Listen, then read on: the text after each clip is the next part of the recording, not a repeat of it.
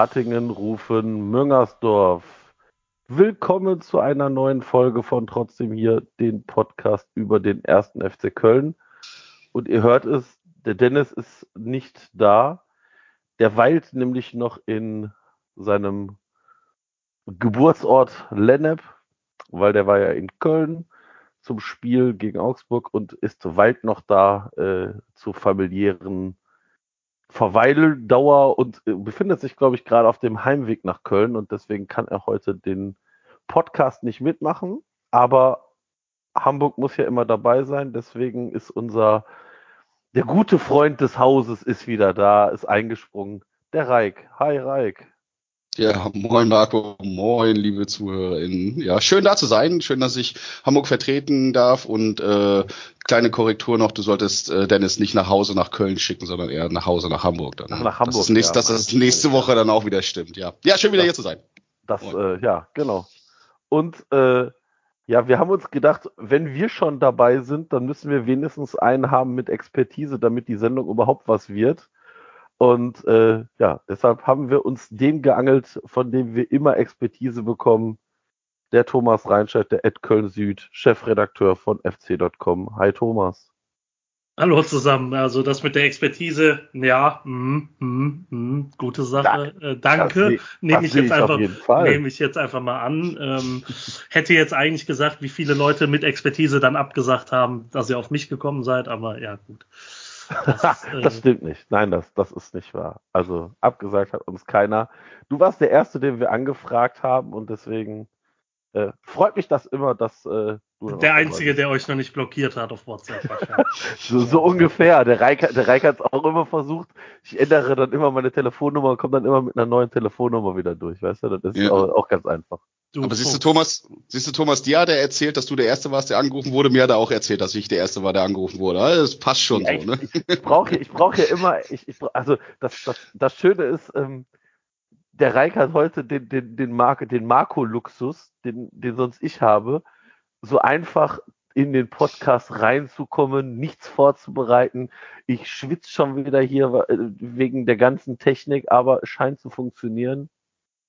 Ja, mal schauen, wie es wird. Und ja, dann schauen wir mal, was die Sendung bringt. Also bringt ja mehr als äh, gedacht.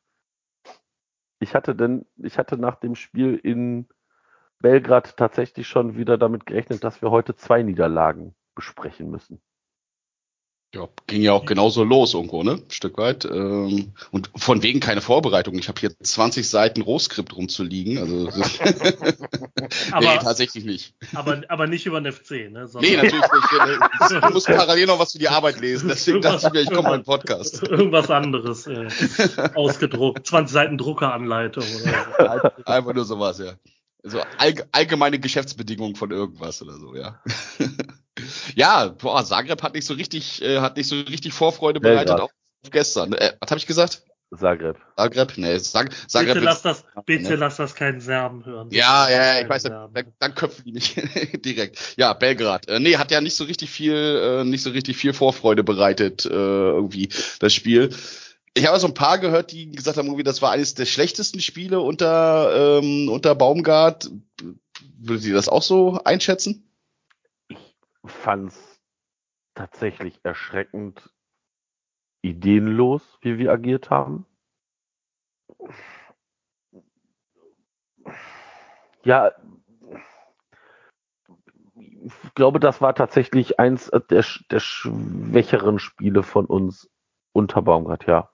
Also ich wüsste jetzt Würde ich, nicht, wür- würde ich mitgehen, ja.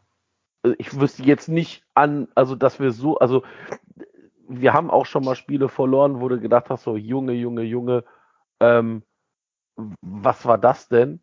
Aber äh, weiß ich nicht, hier dieses, was war das, 5-0 gegen Hoffenheim, aber Oh, erinnere mich bloß nicht daran, da war ich im Stadion, ja. Hm. das, war, das waren aber dann auch einfach mal Freakspiele, wo beim Gegner alles geklappt hat und du vielleicht auch nicht den besten Tag gehabt hast, aber ich finde das Spiel jetzt äh, letzte Woche äh, Donnerstag gegen Belgrad, das war einfach, das war einfach guten Tag. Der erste FC Köln ist wieder da und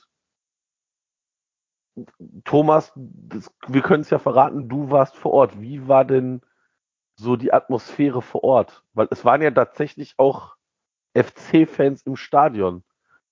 Kannst du da irgendwas berichten, wie überhaupt so die Atmosphäre war? Weil am Fernseher war das tatsächlich sehr beeindruckend, um das mal so zu sagen. Ja, ich glaube, das kann man, das kann man definitiv so festhalten. Also beeindruckend war es auf jeden Fall. Ich glaube, ähm, ich saß auf der Pressetribüne. Ähm, schönen Dank nochmal an den ersten FC Köln, falls er das hier hören sollte. Ähm, danke, dass das geklappt hat. Ähm, beeindruckend, was, was Partisan da abgezogen hat. Also von der Mitmachquote im Stadion, der Lautstärke, dem, den unterschiedlichen Gesängen, den Wechselgesängen und alles Mögliche. Das war, also ich war noch nicht beim Derby in, in Belgrad, aber das war definitiv Mhm. der beste Heimsupport, der, äh, den ich in meinem Leben je erlebt habe. Also das war richtig, richtig gut. Der, ähm, klar, ne, die zwei Spielunterbrechungen hätten jetzt nicht zwingend sein müssen, aber ähm, das Feuerwerk draußen zu Beginn des Spiels. Das war auch krass. Ziehen die das jedes Mal ab mit diesem Feuerwerk glaub- oder machen die das nur Europa? Weiß ich nicht, aber ich glaube eher nur für, für die wichtigen Spiele. Also Okay. waren ja auf beiden Seiten quasi, also hinter der Heimkurve, hinter der Gästekurve quasi, ähm, fünf Minuten lang, glaube ich, alles abgefackelt, was selbst in ganz Köln an, an, äh, an Silvester nicht weggeht. Mhm. Ähm, Stimmung war mega, muss man einfach sagen. Ähm, äh, aus Kölner Sicht natürlich auch mutig, dass dann irgendwann so, ich glaube so 20. Minute der, der Mittelblock im, im, äh, auf der Haupttribüne, also wo die Delegation, glaube ich, saß, das FC angefangen hat, ein bisschen zu singen und zu supporten. Also ich glaube, ich hätte mich das nicht getraut. Ähm, und dann ging ja so langsam die Völkerwanderung herum, ähm, dass ein paar Leute sich in die Kurve gestellt haben. Ähm, ja, auf jeden Fall mal ein gutes Ausrufezeichen gesetzt, dass diese Kollektivstrafen und das Aussperren von ganzen Fanszenen absoluter Bullshit ist und bleibt. Ähm, ähm, die Probleme, die es in Nizza gegeben hätte, gegeben hat, hätte es da auch geben können, glaube ich, wenn beide Seiten Bock darauf gehabt hätten. Okay. Ich glaube, ähm, auf Kölner Seite war die Masse nicht so vorhanden und auch der der Wille, sich da mit den mit den Grobari und was da alles so rumläuft äh, anzulegen. Ähm, Belgrad hat halt einfach das Spiel gewonnen und ähm, muss halt sagen, ähm, also rund ums Spiel, da wird einem ab und zu schon mal mulmig, muss man echt sagen, ähm, wenn man so rund ums Stadion ist. Wir haben extra so eine bisschen die Kopf runter und ähm, unauffällig durch die Gegend schlängeln Variante genommen. Äh, Basecap dazu- tief ins Gesicht gezogen und so, ja. ja, man muss halt, man muss halt sagen, ähm, äh, mein unser Redaktionskollege, der mit da war, der hat schon fünfmal, ähm, fünfmal das Belgrad Derby gemacht. Ähm, der weiß, wie man sich da ein bisschen zu verhalten hat und wo man lang muss und so. Ähm, das hat schon sehr geholfen, aber ich kann jeden verstehen, der da echt richtig Schiss hat. Also ich glaube, nach dem Spiel, wenn man selbst von der Pressetribüne rausgeht und dann in den Menschenmengen steht, die da rausdrängen, ähm, da ist es dann halt einfach Fresse halten und ähm, Handy in der Tasche lassen und so äh, angesagt, bloß nicht auffallen, einfach mal bis bis man so im in einem Bereich ist, wo kaum mehr Menschen sind oder gar keine. Ähm, Nö, ansonsten, also von der Atmosphäre her echt sehr, sehr beeindruckend. Ich glaube, die Pressekollegen um mich rum, die, die nicht so viel mit Fanszenen zu tun haben, waren echt sehr mit großen Augen, was da abläuft. Ähm, wir haben es eher so ein bisschen genossen zu zweit und uns angeguckt, was da so alles abgeht. Ähm, gab eine kleine, gab ja auch eine kleine Choreo während des Spiels. Ähm, sehr viel Pyrotechnik in der ersten Halbzeit. Ähm, und dann muss man halt einfach sagen, war es für mich ziemlich beeindruckend, wie konsequent und wie diszipliniert die dann waren. Also sie waren auch am Mhm. 2-0 extrem laut, aber da war kein Feuerwerkskörper, keine Pyrotechnik, kein gar nichts. Und ich kenne Fanszenen, ohne jetzt bewusst den ersten FC Köln aufzählen zu wollen, ähm, bei denen es definitiv äh, Probleme damit gäbe mit der Selbstdisziplin und dann wäre das Spiel zu Ende gewesen. Das war ja klar angesagt vom, Mhm. vom Schiri, offensichtlich. Also so gut war mein Serbisch jetzt auch nicht, dass ich äh, die, diese Stadionansage verstehen konnte, aber ich glaube, die dritte Unterbrechung wäre dann Ende gewesen. Und ähm, da muss man halt einfach sagen, dass das war schon beeindruckend zu sehen. Ähm, erste Halbzeit war stimmungstechnisch ein bisschen besser. Nur wenn man halt vor dem 2-0 muss man halt klipp und klar sagen, die haben den Ball ins Tor gebrüllt. Und Mhm. unsere Jungs haben sich davon beeindrucken lassen. Und äh, das hat man gemerkt. Und ähm, ja, das, das, also es war ein Erlebnis, das muss man einfach sagen. Grundsätzlich rund um das Spiel, also weg vom Stadion, ähm, alles ziemlich ruhig, alles ohne Probleme. Also wir waren danach dann auch noch in der Belgrader Innenstadt trinken und feiern, ähm, also was es dann so zu feiern gab. Äh, und ähm, da kam kein dummer Spruch. Also es waren noch ein Okay. paar in dem Laden, wo wir waren, was irgendwie so der, so ungefähr der letzte offizielle Laden war, der noch auf hatte nachts um halb drei oder sowas.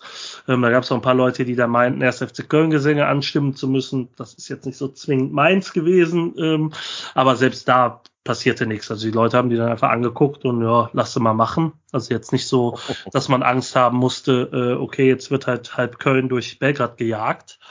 Ähm, Lag wahrscheinlich aber auch am Ergebnis. Ne? Ich kann mich so an ähnliche Szenen erinnern, dass wir mal in der zweiten Liga bei in so einem Biergarten bei Dynamo Dresden waren und wenn da haben wir dann vorher 3-0 bei denen verloren gehabt. Wenn wir da 3-0 gewonnen hätten, glaube ich nicht, dass wir uns da reingewagt hätten in das Ding. ja, auch so halt, ja, genau, das kommt auf jeden Fall. Zufriedenheit der Sieger dann irgendwo. Ne? Genau, also ich glaube, genau ähnlich wie es bei Roter Stern war vor fünf Jahren, das hätte ganz anders ausgehen können. Damals, glaube ich, sogar noch mehr, wenn wir die rausgeworfen hätten und nicht die uns.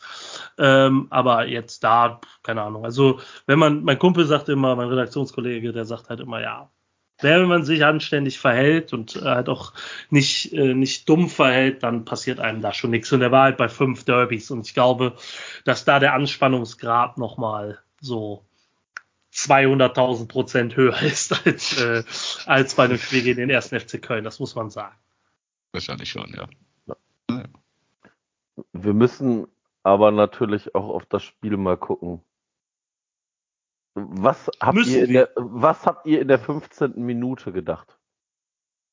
Aber nur kurz. Äh, ja, das, das ist jetzt neuerdings wohl nicht mehr fünf bis zehn Minuten, sondern mal 15 Minuten sind, die man erstmal überstehen muss. Äh, was waren es im Hinspiel? Da waren es neun Minuten, glaube ich, ne? Ja, auch. Äh, ja. Äh, Wild Wild Hübers ist back, ne? Das war schon sah schon sehr, sehr, sehr, sehr unglücklich aus. Äh, so eine ähnliche Szene hatte er doch schon mal gehabt, ne? Irgendwo in der, in der Liga mal, wo ihm der Ball auch so blöd verspringt vom Schienbein weg. Also war sah sehr sehr unglücklich aus und es war halt irgendwie wieder dieses typisch in dem Moment habe ich noch so gedacht ja ja klar wir müssen erstmal wieder in Rückstand geraten bevor wir da so richtig aufwachen äh, das dumme war nur dass wir in dem Spiel nicht so wirklich aufgewacht sind danach ne ähm, ich war relativ entspannt erstmal als das Tor gefallen ist ähm, das hat dann aber immer mehr nachgelassen je weiter äh, das Spiel dann fortgeschritten ist weil ich hatte die ganze Zeit noch so auf dem Schirm ja ja das das, das können wir schon noch mal wieder aufholen ähm, was aber in dem Spiel für mich komplett gefehlt hat, war das Thema offensive Durchschlagskraft. Ich kann mich irgendwie an zwei, also eigentlich kann ich mich nur an zwei offensive Aktionen vom FC erinnern. Irgendwie vor dem äh, Gegentor hatte ja Skiri da, glaube ich, noch mal einen Direktschuss, ähm, der ganz gut pariert wurde. Und dann gab es ja noch mal irgendeine Situation von Adamian oder sowas. Und ansonsten fällt mir da halt offensiv nicht mehr so viel ein. Und deswegen, also in den, nach den 15 Minuten war ich erstmal, äh, zwar erstmal ein bisschen angepisst, dass das Tor gefallen ist, aber war da recht optimistisch, dass wir da mal was drehen können. Aber in der Folge haben wir irgendwie nicht wirklich ein Mittel gefunden, um Sag, ja, schon wieder Zagreb, meine Güte, Pelgrad, sorry Leute. Nicht, nicht, dass ich hier wirklich noch Anfeindung kriege. Also, oh, äh, dass ich, äh, ähm, dass wir da irgendwie hinkommen, ähm, dort Belgrad irgendwie in den Griff zu kriegen. Das Gefühl hatte ich tatsächlich nicht, dass wir das dann nachher irgendwann hinbekommen haben. Ich habe Das ist ganz spürbar ich hab vor dem Spiel ge gedacht, zwei Dinge dürfen dir nicht passieren. Du darfst nicht früh in Rückstand geraten, beziehungsweise ein Ding darf dir nicht passieren. Du darfst nicht früh in Rückstand geraten, weil aus zwei Gründen. Das eine ist halt, dass Belgrad im Hinspiel schon gezeigt hat, dass wenn sie was können, ist es auf der Uhr sitzen und verteidigen. Mhm. Ähm, und das andere ist, du willst dieses Stadion nicht ins Leben holen. Und klar, die waren von Anfang an Vollgas gegeben, nur wenn du die dann mit so einer Aktion halt komplett ins Spiel holst, ähm, dann brauchst du dich nicht zu wundern, dass du da ernsthaft mit dem Tinnitus rausgehst als Spieler. Weil die halt von allen Tribünenseiten Gas geben. außer der einen, die leer bleiben musste. Aber sonst, ähm, ja, keine Ahnung, das ist ein unfassbarer dummer Fehler. Also Ich habe direkt gedacht, als er den Ball annimmt, lass ihn doch einfach ins Ausgehen. Ja. Also das Ja. wäre ähm, selbst bei dem stumpfen Platz, der wie es schien, der Ball wäre der wäre irgendwo an die an die Bande ge geknallt oder sowas, wenn du ihn auftitschen lässt. Ähm, ja, und also dazu kommt eben, die haben schon relatives gutes Tempo in der Offensive. Ähm, Mhm. ich fand auch den Satz danach von Baumgart, also da fühlte ich mich ein bisschen angesprochen. Partisan ist trotzdem nicht irgendwer, ne? Die sind auch in der Liga nicht sonderlich gut aktuell, also zumindest für ihre Verhältnisse. Aber das ist eine Europapokal erfahrene Truppe und die ist jetzt auch keine Laufkundschaft. Dass Gut. du die aus meiner Sicht trotzdem schlagen musst beide Male, weil die halt beide Male nicht gut waren. Ähm, das muss man halt auch sagen. Ich fand zum Beispiel überhaupt nicht, dass wir die gar nicht im Griff hatten. Im Grunde genommen Mhm. hatten wir das Spiel über 90 Minuten komplett im Griff. Wir haben uns halt einmal das Ding selber reingelegt und beim 2-0 ist es halt eine Standardsituation mal wieder. Aber ansonsten, wie viel Prozent Ballbesitz hatte der FC? 75. Das Ding ist halt einfach, es entsteht daraus nichts. Und da bin ich bei dir. Die offensive Durchschlagskraft, ich glaube, die hätten auch noch 4000 Minuten spielen können. Das wäre, da wäre kein Tor gefallen. Und man hatte am Ende, das hat man ja auch gemerkt, Partisan war komplett platt. Die waren wie im Hinspiel ab der 60. Minute tot. Und man hatte genug Situationen, man spielt jetzt nur einfach unfassbar schlimm aus. Und ähm, Mhm. das kommt dann auch dazu, das Gefühl, ne, kommen wir nachher zu, aber das hatte ich in der ersten Halbzeit Augsburg auch. Ähm, es gibt so Phasen, da springen dir die Bälle halt nicht vor den Fuß. Wie viele Situationen gab es in nur kurz vor Schluss? Die ich habe ich einen Sinn, wo Hector auf die Grundlinie durchgeht und fast bis in, den, Mhm. In den Fünfer laufen kann und den Ball quer spielt und, Und es kein ist kein, dran, ne? es ist kein Fuß Ja. dran, noch nicht mal einer des Gegners. Ne, also normalerweise, keine Ahnung, wir kennen das alle. Ich glaube, der FC hat 27 Eigentore gekriegt diese Saison. Ähm, irgendein Idiot hält den Fuß hin oder kriegt den Ball an den Körper oder was auch immer. All diese Dinge im 16er sind überhaupt nicht für uns gesprungen. Das heißt nicht, dass man es dass man's gut gemacht hat und nur einen Pechtag hatte. Ich fand halt, dass man echt nicht gut Fußball gespielt hat für das, was man, was der Gegner einem auch angeboten hat. Nur, ja, ähm, es war so, es, so ein Tag, wo alles zusammenkam und ernsthaft, die hätten noch 4000 Minuten spielen können. Da wäre kein Tor mehr gefallen für den FC. Ja, ich fand gerade auch das 2-0 war ja dann auch wieder so bezeichnend. Ne? Standardsituation, ja, eigentlich ist die Ecke aber da schon, äh, die wird ja reingeschlagen, dann springt der Ball da fünfmal hin und her, du kriegst den Ball einfach nicht raus und dann stehen sieben Leute von uns, sieben Kölner stehen um den 5-Meter-Raum rum. Und ich glaube, also mindestens zwei, ich glaube sogar drei Leute stehen an dem Torschützen dran. Klar, der war jetzt keine 1,50 groß, aber äh, du hast dann halt auch einen, ich meine, die Hübers äh, müsste direkt neben ihm gestanden haben. Die springen da gemeinsam hoch und trotzdem kommt er zum Kopfball. Das war auch wieder so ein Ding, wo du denkst, ey, ihr habt vorher fünf Chancen, den Ball rauszuklären und ihr kriegt es dann nicht hin, im Zweikampf mit dem einen Typen, der da mit drinne steht, den Ball so zu verteidigen, dass der nicht vernünftig zum Kopfball kommt, den rauszudrängen oder was auch immer. Ne? Ähm, ja, es wirkte so ein bisschen. Ähm, Er erinnerte sehr im Vorlauf an das, an den Elfmeter gegen Gladbach. Da hat der Ja. FC auch, glaube ich, Ja. 27 Ja. Chancen per Kopf oder was auch immer, das. Ding rauszuklären. Du machst Ja. es nicht, du kriegst die Konsequenz nicht hin, äh, was auch immer, und äh, dann fällt das Tor, also in dem Fall dann halt der Elfmeter und die gelb-rote Karte, aber in Belgrad auch. Ähm, bei Timo Hübers muss man einfach sagen, aus meiner Sicht musst du den in der Halbzeit rausnehmen. Oder halt nach Mhm. spätestens nach 60 Minuten. Also wenn nach dem 2-0 mussten rausnehmen. Weil der Typ hat vier Beinschüsse bekommen im ganzen Spiel. Mhm. Und zwar nicht Beinschüsse, wo du sagst, okay, die kannst du kriegen, weil der Gegner überläuft dich nicht oder so, oder das ist halt irgendwie so ein toter Ball. Das waren teilweise an der eigenen Eckfahne mit dem Rücken zum Tor, durch, mit der Hacke durch die Beine. mhm. Der Junge hat bis jetzt äh, eine überragende, überragende Zeit beim FC gehabt. Ähm, das war mit Abstand sein schlechtestes Spiel. Das war ein total gebrauchter Tag. Genau wie Kilian gegen Slowako äh, im Heimspiel, muss man aus meiner Sicht als Trainer, vielleicht sieht Baumgart das komplett anders oder nimmt das anders wahr, aber aus meiner Sicht musst du da wechseln. Weil die Spieler halt ist im schlimmsten Fall treibst du das, äh, das, das Selbstbewusstsein von Timo Hübers komplett auf Null mit Mhm. diesem Spiel, weil da ging gar nichts. Der hat jede wichtigen Zweikämpfe verloren, der hat unnötig gefoult, der ist viermal getunnelt worden. Ähm, der verschuldet das 1-0 und regt sich danach selber super über sich auf. Ähm, Ja, das hat glaube ich, so aus, aus so, 120 Metern noch gesehen, wie der Typ sich einfach komplett aufregt, was ich ja verstehen kann. Nur dann bist du halt einfach raus aus dem Spiel. Das hat man auch gemerkt. Das ist auch okay. Das, keine Ahnung, das sind alles Menschen. Ne? Also man hat auch mal schlechte Tage und kommt auch nicht wieder zurück. Ähm, fand ich da ein bisschen, also da, der, der tat mir halt irgendwann leid, weil die mit dem gemacht haben, was die wollten. Und ähm, ja, weiß nicht, aber ähm, das Ding, das 2-0 war auch wieder so, also war auch so ein Gegentor, dass man sich jetzt nicht zum ersten Mal fängt, ähm, muss man halt auch sagen.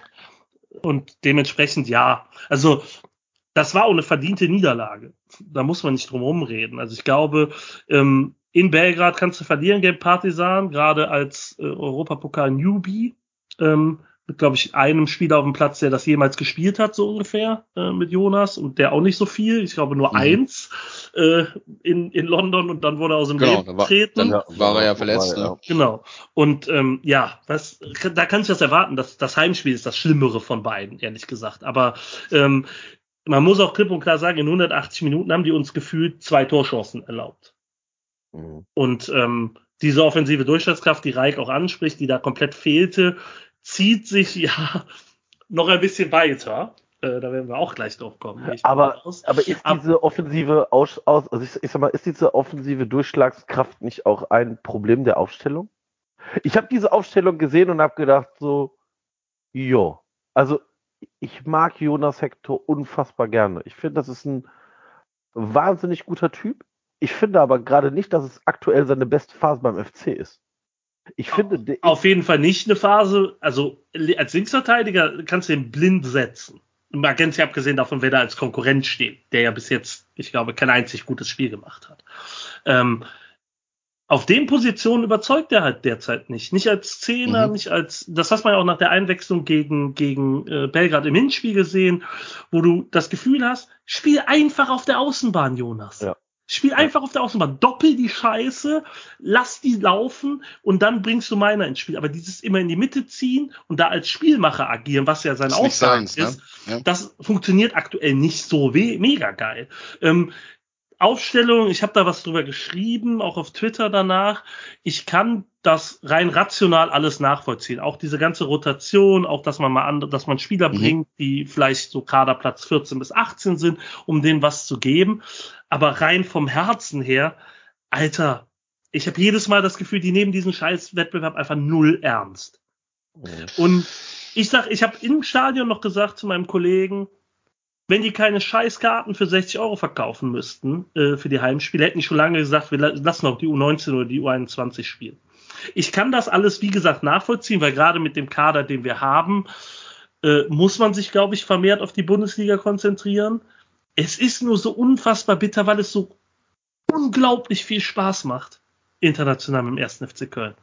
Klar, Nizza war jetzt nicht die Glanzstunde, aber alle, alle, wenn man mal die Spiele ausnimmt, die, drei- selbst die drei Spiele 2017, das waren Erfahrungen, von denen ich mir nie hätte träumen lassen mit diesem Scheißverein. Und ich würde einfach am liebsten das ganze Jahr über Europapokal haben. Wer will denn zum 28. Mal gegen Augsburg spielen? Oder ihn nach Hoffenheim reisen oder jetzt nach Mainz am. Freitagabend. Ich, äh, Belgrad mit dem FC, klar, jetzt zum zweiten Mal, ne, und mit wenig Leuten. Aber zum Beispiel Nizza war mega. Der Mittwochabend in Nizza war mega. Mit 1500, 2000 Kölnern in der Altstadt. Die Kölsche. Oder schreibe ich, ja. ähm, oder fehl war, dass du mit 8000 im Stadion stehst und feierst, dass wir uns für die Gruppenphase qualifiziert haben. Was das für Erlebnisse sind. 2017 in London. Ich wäre niemals in meinem Leben nach Minsk gekommen mit, ohne den ersten FC Köln. Äh, ähm, keine Ahnung, das sind alles Erlebnisse. Ich verstehe das aus Sportlersicht komplett. Ich verstehe auch die Strategie dahinter. Es ist nur so unsagbar traurig, dass wir diese Chance zum zweiten Mal haben und zum zweiten Mal nicht wirklich nutzen können. Ist denn, ist es denn vielleicht einfach für den, für den Verein, also ich bin ich völlig bei dir. Ich, äh, diese internationalen Fahrten genieße ich auch wahnsinnig. London war damals mega und äh, äh, gerade auch Nizza. Wir waren ja schon irgendwie seit Dienstag in Nizza. Das war einfach geil. Das war ist einfach super unter Palm, sich auf ein Spiel vom FC zu freuen. Es ist richtig, richtig gut. Also wie im Kölner Süden, nur mal auswärts. Äh, Nur mal mit mehr als 20 Grad, ja, genau. Ähm, aber das Ding ist, ich kann das auch verstehen und ich finde, das ist ja wahrscheinlich dann auch einfach ein Lernprozess dieser Rotation, ne? Weil du wirst in diesem, du wirst in diesem Kader ähm, immer mal wieder, das sehen wir jetzt auch durch Verletzungen, durch Sperren, musst du halt immer mal wieder äh, ähm, dann Löcher stopfen. Und das hat ja zum Teil auch zu Konstellationen geführt, dass du Spieler einsetzt, die dann auf einmal auch äh, über sich hinauswachsen. Ne? Also wir kommen ja dann nochmal zu, zu, äh, äh, zu Augsburg, aber dann, wenn, wenn ich an den äh, Hussein Basic denke, der hätte wahrscheinlich bei vielen anderen Vereinen äh, maximal in der U21 gespielt, wenn er aus der vierten Liga dort hochkommt. Äh, und jetzt schießt er dann äh, in seinem zweiten Bundesliga, äh, nee, in seinem vierten Bundesliga-Einsatz dann schon sein zweites Tor irgendwie. Und ist das, das ist dann halt offensichtlich ein Lernprozess, den wir mitnehmen müssen in dieser Rotation. Ich glaube auch nicht, dass sich ein, dass sich ein Baumgart irgendwie davon abbringen lässt, egal wie viel uns das jetzt bedeutet international. Wahrscheinlich wäre es ein bisschen besser gewesen. Wir wären erst nächstes, hätten uns erst nächstes Jahr international qualifiziert, äh, dann mit einem mit einem ausge ausgewogeneren Kader, aber also ich kann das tatsächlich mitgehen, äh, auch wenn es mir in der Seele wehtut, äh, wenn es jetzt dann tatsächlich so sein sollte, dass wir, dass wir diese Chance, äh, da noch weiterzukommen und vielleicht noch ein oder zwei geile Ziele mitzunehmen, damit verpassen sollten. Für die nachhaltige Entwicklung der Mannschaft ist es meines Erachtens nach schon tatsächlich der richtige Weg wie gesagt, rational kann ich das alles nachvollziehen. Das ist also, also ich will jetzt nicht unbedingt sagen, dass ich jetzt jede Entscheidung da nachvollziehen kann, aber grundsätzlich äh, ist das so. Ähm, ich finde es halt wirklich einfach nur extrem schade für uns alle. Ne? Also ähm, ich kann mich noch dran erinnern, dass die Diskussion auch aufkam nach dem Abstieg äh, 2018, äh, mhm. wo dann wirklich gefragt wurde, war es das denn wert? Verfickt nochmal, ja, das war es. Es ja. tut mir leid. Ich fahre auch gerne zum 28. Mal nach Sandhausen. Ähm, es ist eh kein großer Unterschied zu dem, was in der ersten Liga abläuft, rein fantechnisch. Ne? Also Augsburg oder Sandhausen macht keinen Unterschied. Ja. Genau, Hoffenheim, Sandhausen, äh, was weiß ich, ob du jetzt den HSV hast oder äh, Werder Bremen. Ne, das ist halt alles weiß nicht, also natürlich ist das sportlich und finanziell für den FC scheiße, aber äh, fantechnisch, ganz ehrlich, who gives a shit? Aber äh, die Sachen, die man erlebt hat im Europapokal, die erlebt man vielleicht einmal im Leben. Und ich hätte auch nicht gedacht, dass wir fünf Jahre später wieder drüber reden. Aber es ist halt einfach vom Herzen her mega schade. Mhm. Ähm, aber wie gesagt, ich kann es nachvollziehen und du hast auch vollkommen recht, ne?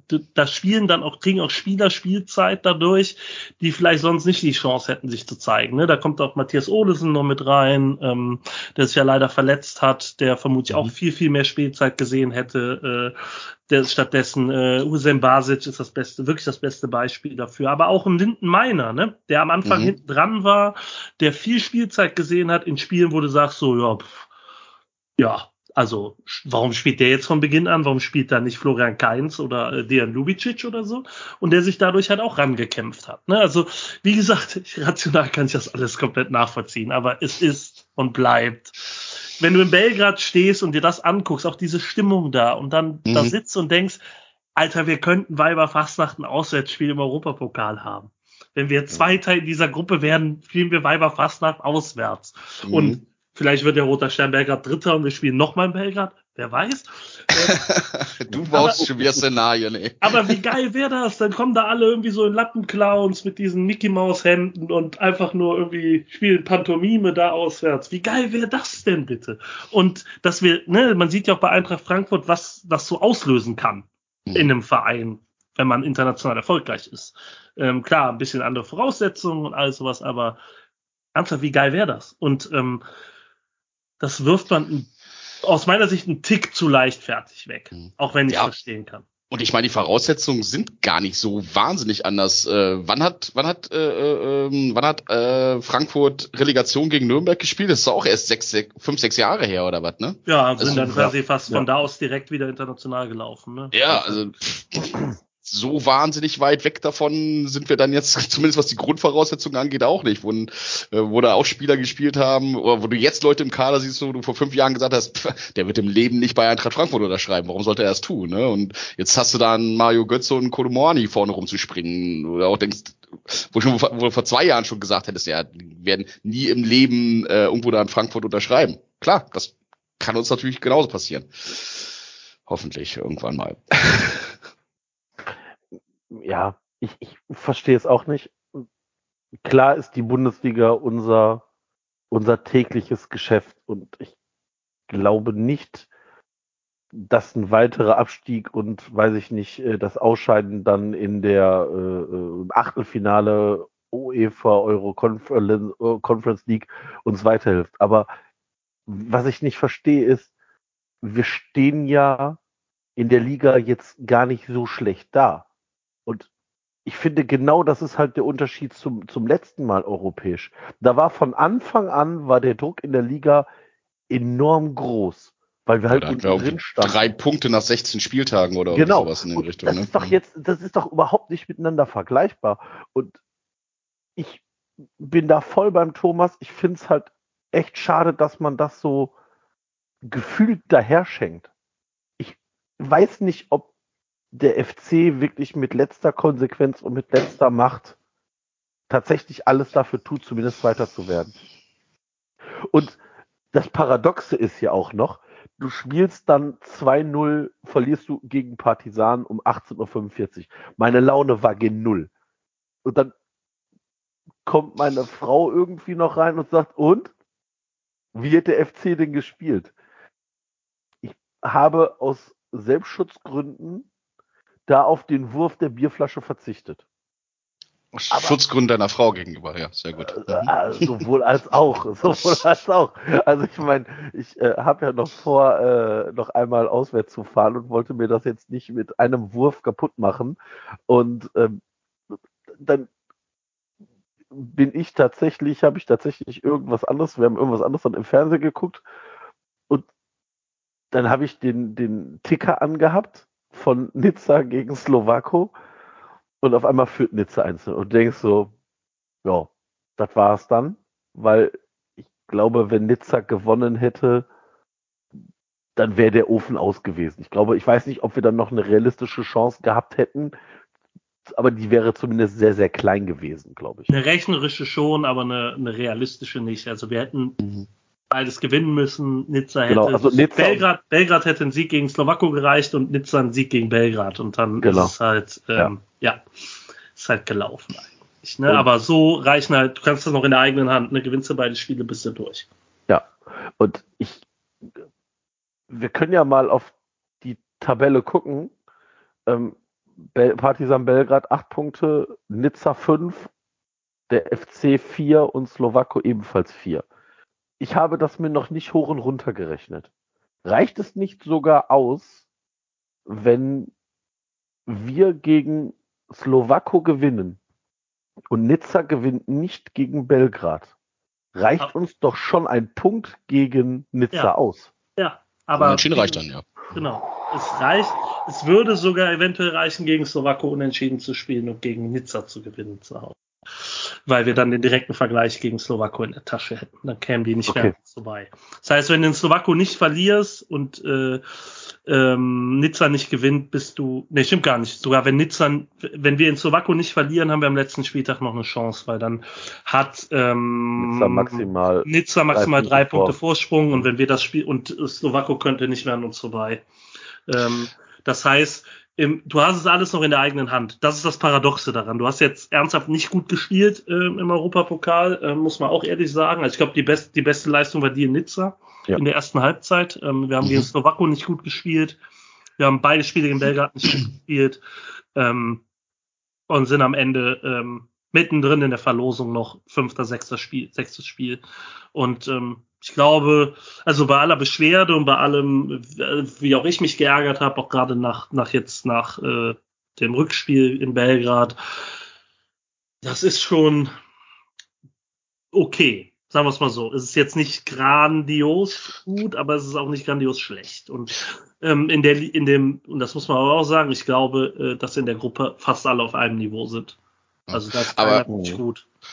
Hat einer sich mal dieses äh, von euch oder vielleicht auch einer aus dem Chat, kann das ja auch gerne mal reinschreiben, dieses Spiel von äh, äh, Slowako gegen Nizza angetan? Also hat, äh, äh, hat Nizza da so unfassbar scheiße gespielt oder war Slowako auf einmal überraschend gut? Äh, warum gewinnen die dann auf einmal? Die haben doch in Nizza gewonnen, oder? Hab ich das richtig auf dem Schirm? Äh, Ja, in Ja. Nizza haben die gewonnen. Nizza. Ja. Nizza hat, Ja. äh, ich glaube, eine gelb-rote Karte von äh, Ah, okay, wie ist der Überzahlding, ne? Modibo bekommen. Also hier Ja. dieser, der mal bei Schalke gespielt hat.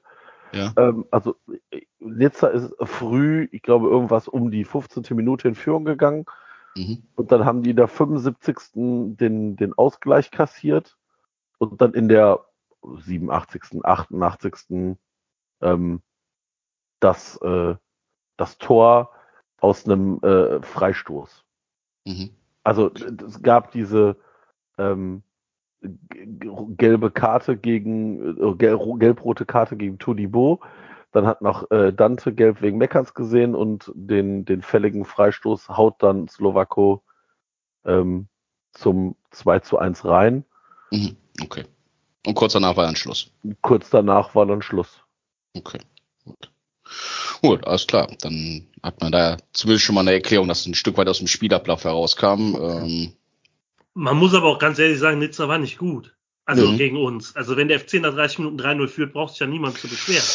ja gut, die zweite Halbzeit war dann aber schon Zweite Halbzeit war gut. Ja, ja. Zweite Halbzeit war ne? okay, aber Ja. ähm, da da haben sie auch Druck gemacht. Aber die erste, Mhm. na, ich habe vor dem Spiel habe ich mit äh, mit Kollegen gesprochen, die so meine Einschätzung zu dem Spiel haben wollten und sowas. Und ich habe gesagt, das, was ich von Nizza bis jetzt gesehen habe, ist, dass eine total unorganisierte Mannschaft, die individuell Mhm. aber richtig, richtig gut ist, weil das halt Ja. alles teure Spieler sind. Wenn wir es schaffen, die Innenverteidigung ist unfassbar langsam ähm, mit Todibo und mit Dante. Wenn wir es schaffen, hinter die Kette zu kommen und in den ersten 30 Minuten die erledigen, also den zwei Dinger einschenken, ist das Spiel gelaufen. Weil die sich dann nur gegenseitig abfacken und Gegner umholzen und undiszipliniert sind und all sowas. Wir hatten die Chance auf dem Fuß, das muss man sagen. Wir hätten das Spiel genauso gut verlieren können dann in der zweiten Halbzeit. Ähm, da hält ähm, Schwäbe halt irgendwie gefühlte 18 Mal Weltklasse. Ja, Ähm, aber normalerweise musst du nach 20 Minuten 3-0 führen. Ganz einfach. ja äh, Mit den allein, Chancen, mit den Anteil, Spielanteilen, die du hast. Nizza war klinisch tot.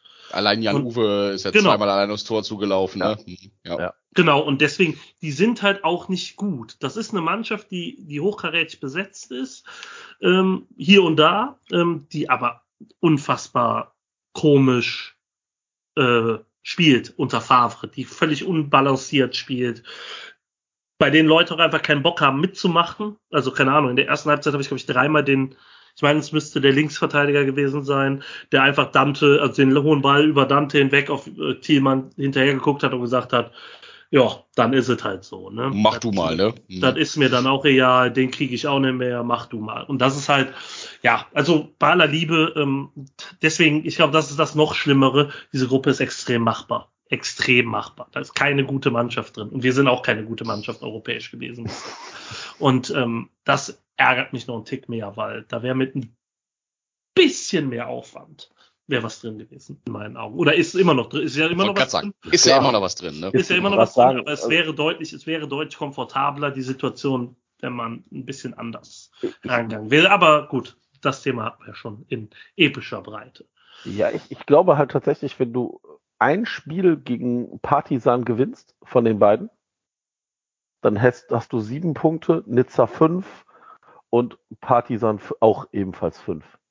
Und dann reicht dir ein Sieg gegen den ersten FC Slowako und du bist durch. Weil Nizza und Belgrad sich gegenseitig die Punkte wegnehmen. Das ist ja, Da wär- der ist ja schon der nächste Spieltag. Und ne, also das ist, das war, also jetzt, wie gesagt, jetzt ist natürlich auch so, dass äh, Slowako Nizza da Punkte wegnimmt, mit denen man vielleicht auch nicht unbedingt rechnen konnte in dem Maße, aber ich bin da komplett bei euch. dass die Ausgangslage ist immer noch gut und nicht hoffnungslos, aber jetzt müssen wir langsam mal in die Hufe kommen international, ne? Weil bin da voll bei dir, Thomas. Von den vier Spielen hat mich tatsächlich nur die erste Halbzeit in Nizza wirklich überzeugt und dass man nach dem Rückstand gegen Slowako das Ding halt noch dreht. Aber ansonsten, Ausgleich. Nicht Rückstand. oder nach dem Ausgleich. R, oder nach dem Ausgleich, genau, ja, genau, nach dem Ausgleich noch äh, äh, dreht. Ja. Oder gewinnt, ja. Ja, Marco, warten mal ab, was wir da in Tschechien abfackeln. Total tiefenentspannt. ich bin ja tatsächlich, ich bin mir immer noch nicht sicher, ob wir das Spiel tatsächlich sehen werden. Also ob, also reinkommen schon, reinkommen schon, ob ich in der Lage sein werde, das Spiel zu verfolgen. Das ist die Frage. Du spielst schon wieder auf die günstigen Bierpreise in der Gegend an, ne? Ja. Ich auf die günstigen Bierpreise in der Bahn, meine Mitreisenden, die diverse Dinge planen. Also äh, das können wir ja hier mal sagen, äh, Reik äh, und ich werden in einer Reisegruppe zusammen äh, gen Tschechien fahren mit der Bahn.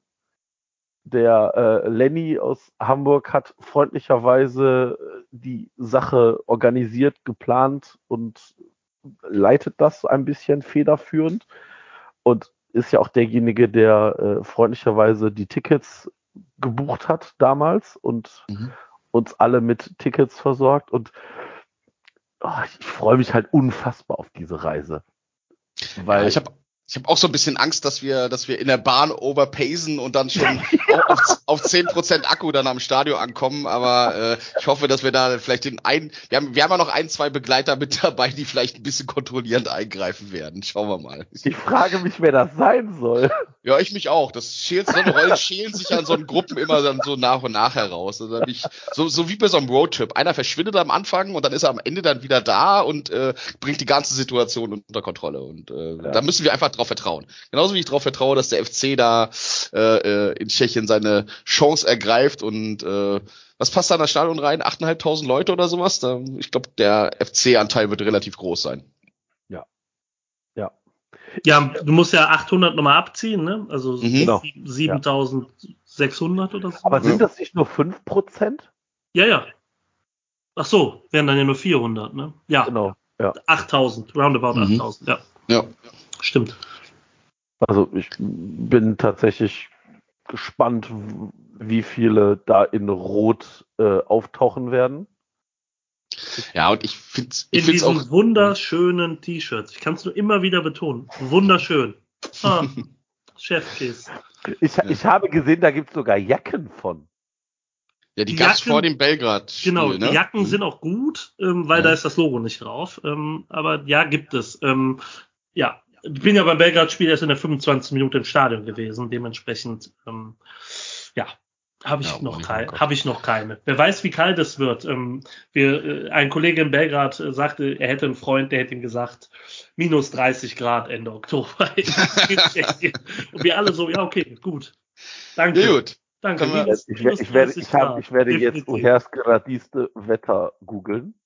Und lässt dir vorher schon Unwetterwarnungen dann rausgeben, tatsächlich, ne? Ja, also, äh, übrigens, äh, äh, diesen Typen, die diese T-Shirts für 75 Euro auf eBay Kleinanzeigen verkaufen, ne? Euch sollen die Hände abfaulen, ey. Ihr Wichser, ernsthaft. Das ist echt Muss man auch mal krass. online sagen, ja. Vielleicht hat er einfach eins von mir gefunden im Grüngürtel, das mir abhanden gekommen ist.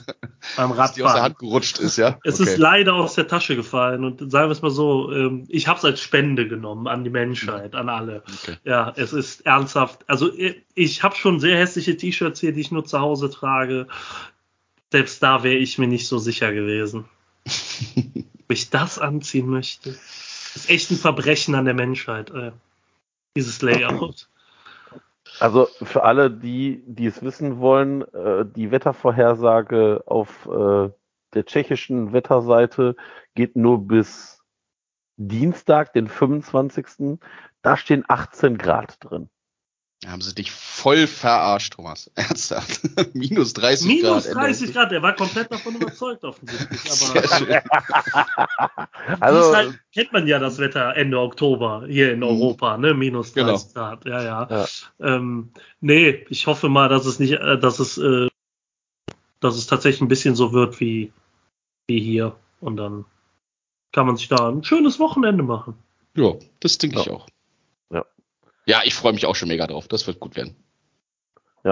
Das gehe ich. Also ich, ho ich hoffe auch. Also ich bin frohen Mutes. Apropos schönes Wochenende, Cliffhanger des Todes. Ähm, immerhin hat der FC ja uns am Wochenende noch das Wochenende ein bisschen versüßen können, nach dem Uhu, was für ein Übergang. was für ein Übergang. Ja, ja. Gerhard Delling. ja. Gut. Chapeau. Ja. Zumindest, zumindest haben wir nicht verloren gegen Augsburg. Ich war äh, felsenfest davon überzeugt, dass wir das 3-0 verlieren. Ja, jo, du hast ja auch den Seuchenvogel vorbeigeschickt. Mhm. Ja, das stimmt. Dass du Der das nicht mal unterbindest. Das ist Der, der hat sich, der hat, ich hatte ja, ich habe ja äh, schon Trotz geplant- Dennis gewonnen, ne? Ja. Genau, wir haben trotz Dennis gewonnen. Also der FC kann sich glücklich schätzen. Vielleicht ist der äh, KY Lennep Fluch gebrochen. Glaube ich nicht, glaube ich nicht. nicht? Da muss irgendwas anderes gewesen sein. Keine Ahnung, Funkstörung oder so, irgendwie sowas. Ich, es geht nicht. Oder den haben die zur Halbzeit aus dem Stadion getragen und er will es so einfach nicht zugeben. Also, äh, Gibt es hab- Bilder? Gibt es, hat er, gibt es Bilder, Ja. die definitiv ihn Ja. zeigen ja, und das Stadion zeigen? Und man sicher ist, ist das so wie, wie bei der Entführung oder so, wo man sieht, welche Spielminute ist, damit man klar also er, hatte, sagen er, kann. er, hatte keine, er hatte keine Zeitung so vor dem Bauch. Man kann ja sagen, aktuelle Bildzeitung des Tages in der Hand oder Nee, sowas. Kann man- er tatsächlich nicht. Gibt aber, es, gibt es Zeugen, ich möchte jetzt hier aufrufen, gibt es Augenzeugenberichte, dass dieser Mensch Ja. Wirklich in der zweiten Halbzeit im Müngersdorfer Stadion verweilte, um das Spiel gegen den FC Augsburg zu sehen. Sonst glaube ich das nicht. Für mich ist das, das ist wie Mondlandung oder so, oder Ja. 9-11. Das ist alles, das ist, ich weiß nicht, was da passiert ist, aber eine, nicht stattlich, eine stattliche Versicherung bitte an äh, info trotzdem hier.de so senden. sieht's aus, genau. Und ähm, also wie gesagt, ich bin auch immer noch davon überzeugt, ähm, eigentlich sollte der Dennis mit einem St äh, europaweiten Stadionverbot für den 1. FC Köln belegt werden. Das ist jetzt maximal noch aufgehoben. Oder äh, das ist Ja, ich, ich habe das aber, ich habe ihn ja äh, auch ein bisschen rausgeholt aus diesem Tal, weil wir waren ja am äh. Freitag gemeinsam beim ähm, beim Derby hier in Hamburg. Ähm, da nochmal liebe Grüße an den Erik, der das möglich gemacht hat, dass wir da, äh, dass ich da mit dem Dennis zusammen ähm, am Freitag bei St. Pauli gegen den HSV im Stadion war. Und da hat ja auch der FC St. Pauli die Heimmannschaft gewonnen. Vielleicht, vielleicht haben wir diesen diesen diesen Fluch von Dennis schon in Hamburg gebrochen und dann äh, äh, und dann auf Köln übertragen. Wir, wir werden das im Auge haben. Ich hefte mir Also- das jetzt einfach mal ans Revers, dass, dass ich das, dass ich das von Dennis abgewaschen habe, damit, dass er mit dabei sein konnte. Das sind wieder Ja. Bilder in meinem Kopf, die wollte ich, das, nee. Ich sehe euch beide jetzt, wie du ihn, Wie ich ihn abwasche. wie du ihn Nee, abwäscht und Nee. es ist, nee. nee, nee, nee, besser nicht, besser nicht, besser nicht. Aber, aber mich, mich freut's allein schon daran, äh, äh, wenn, wenn ich mir deinen Gesichtsausdruck jetzt gerade vorstelle. Nein, Spaß reiner schon. Nee, aber äh, Übrigens, kleiner Einklinker, auch sehr, sehr geil, stimmungsvolles Spiel und äh, auch schon lange nicht mehr so viel Pyro und äh, Rauch in einem Stadion gehabt. Also es war vielleicht nicht ganz vergleichbar mit dem, was da äh, in Belgrad abgegangen ist, aber äh, auf jeden Fall sehr stimmungsvoll.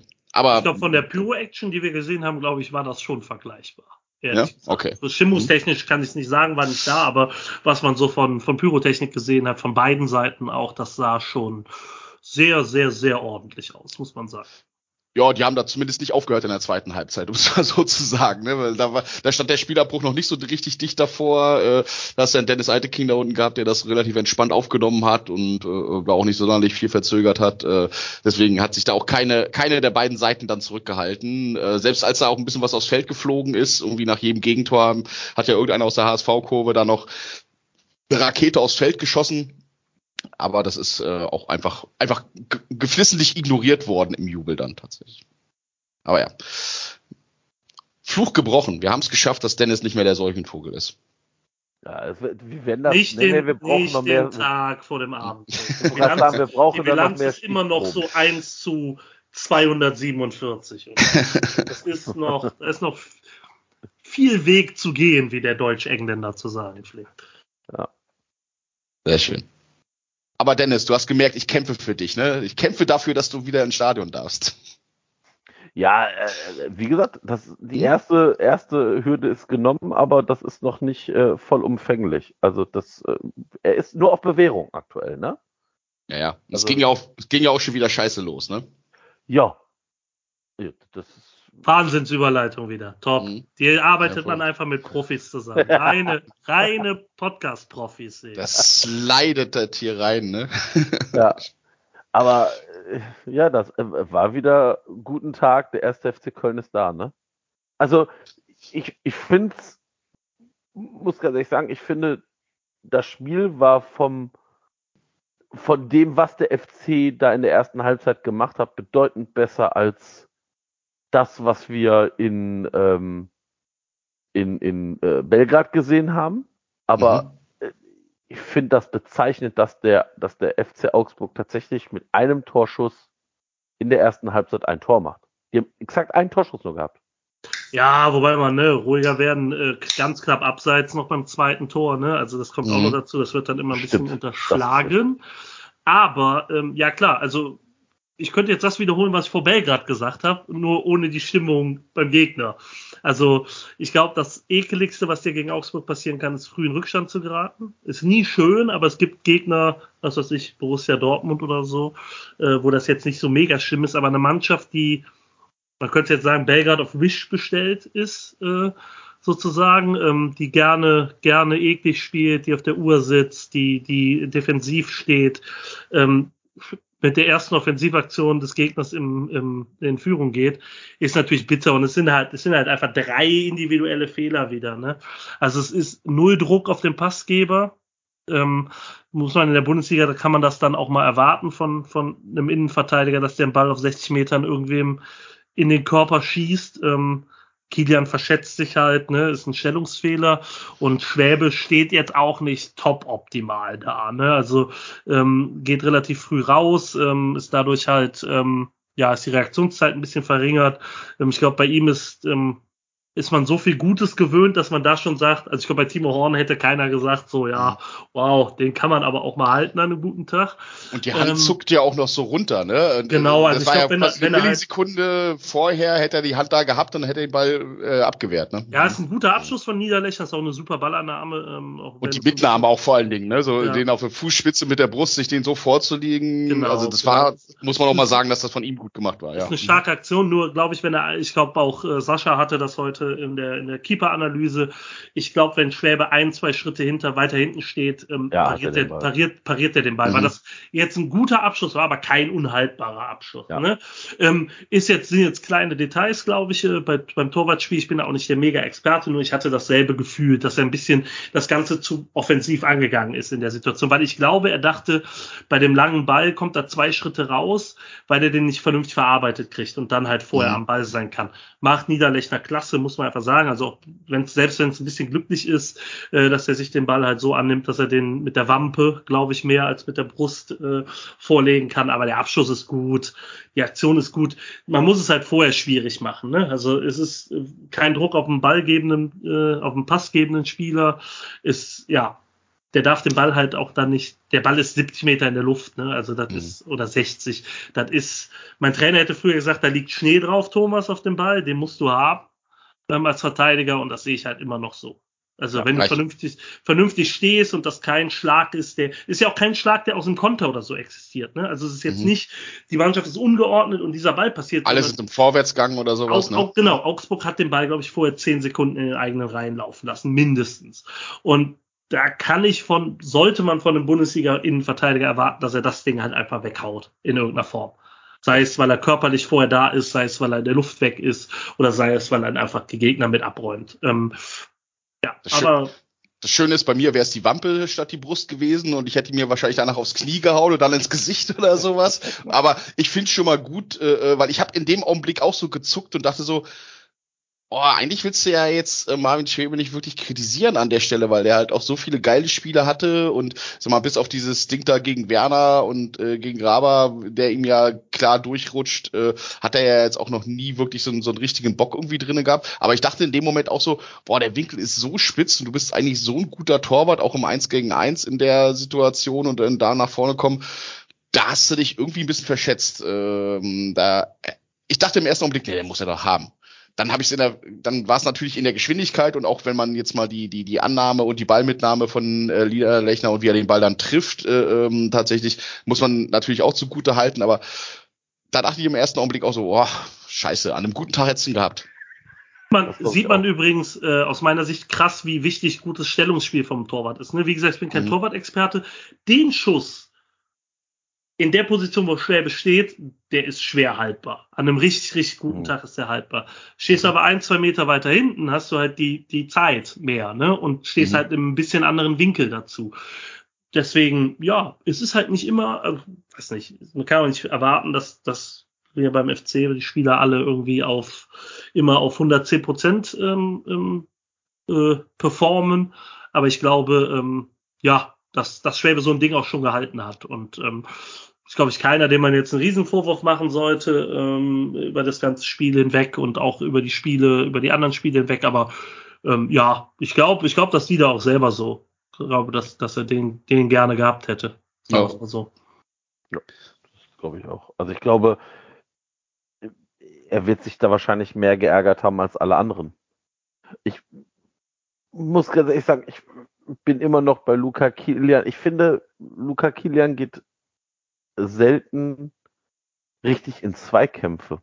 Gerade wenn der Ball irgendwie von oben kommt. Ich finde, das sieht man bei Luca Kilian relativ häufig, dass der, glaube ich, gar nicht weiß, wie er zum Ball gehen soll, oder?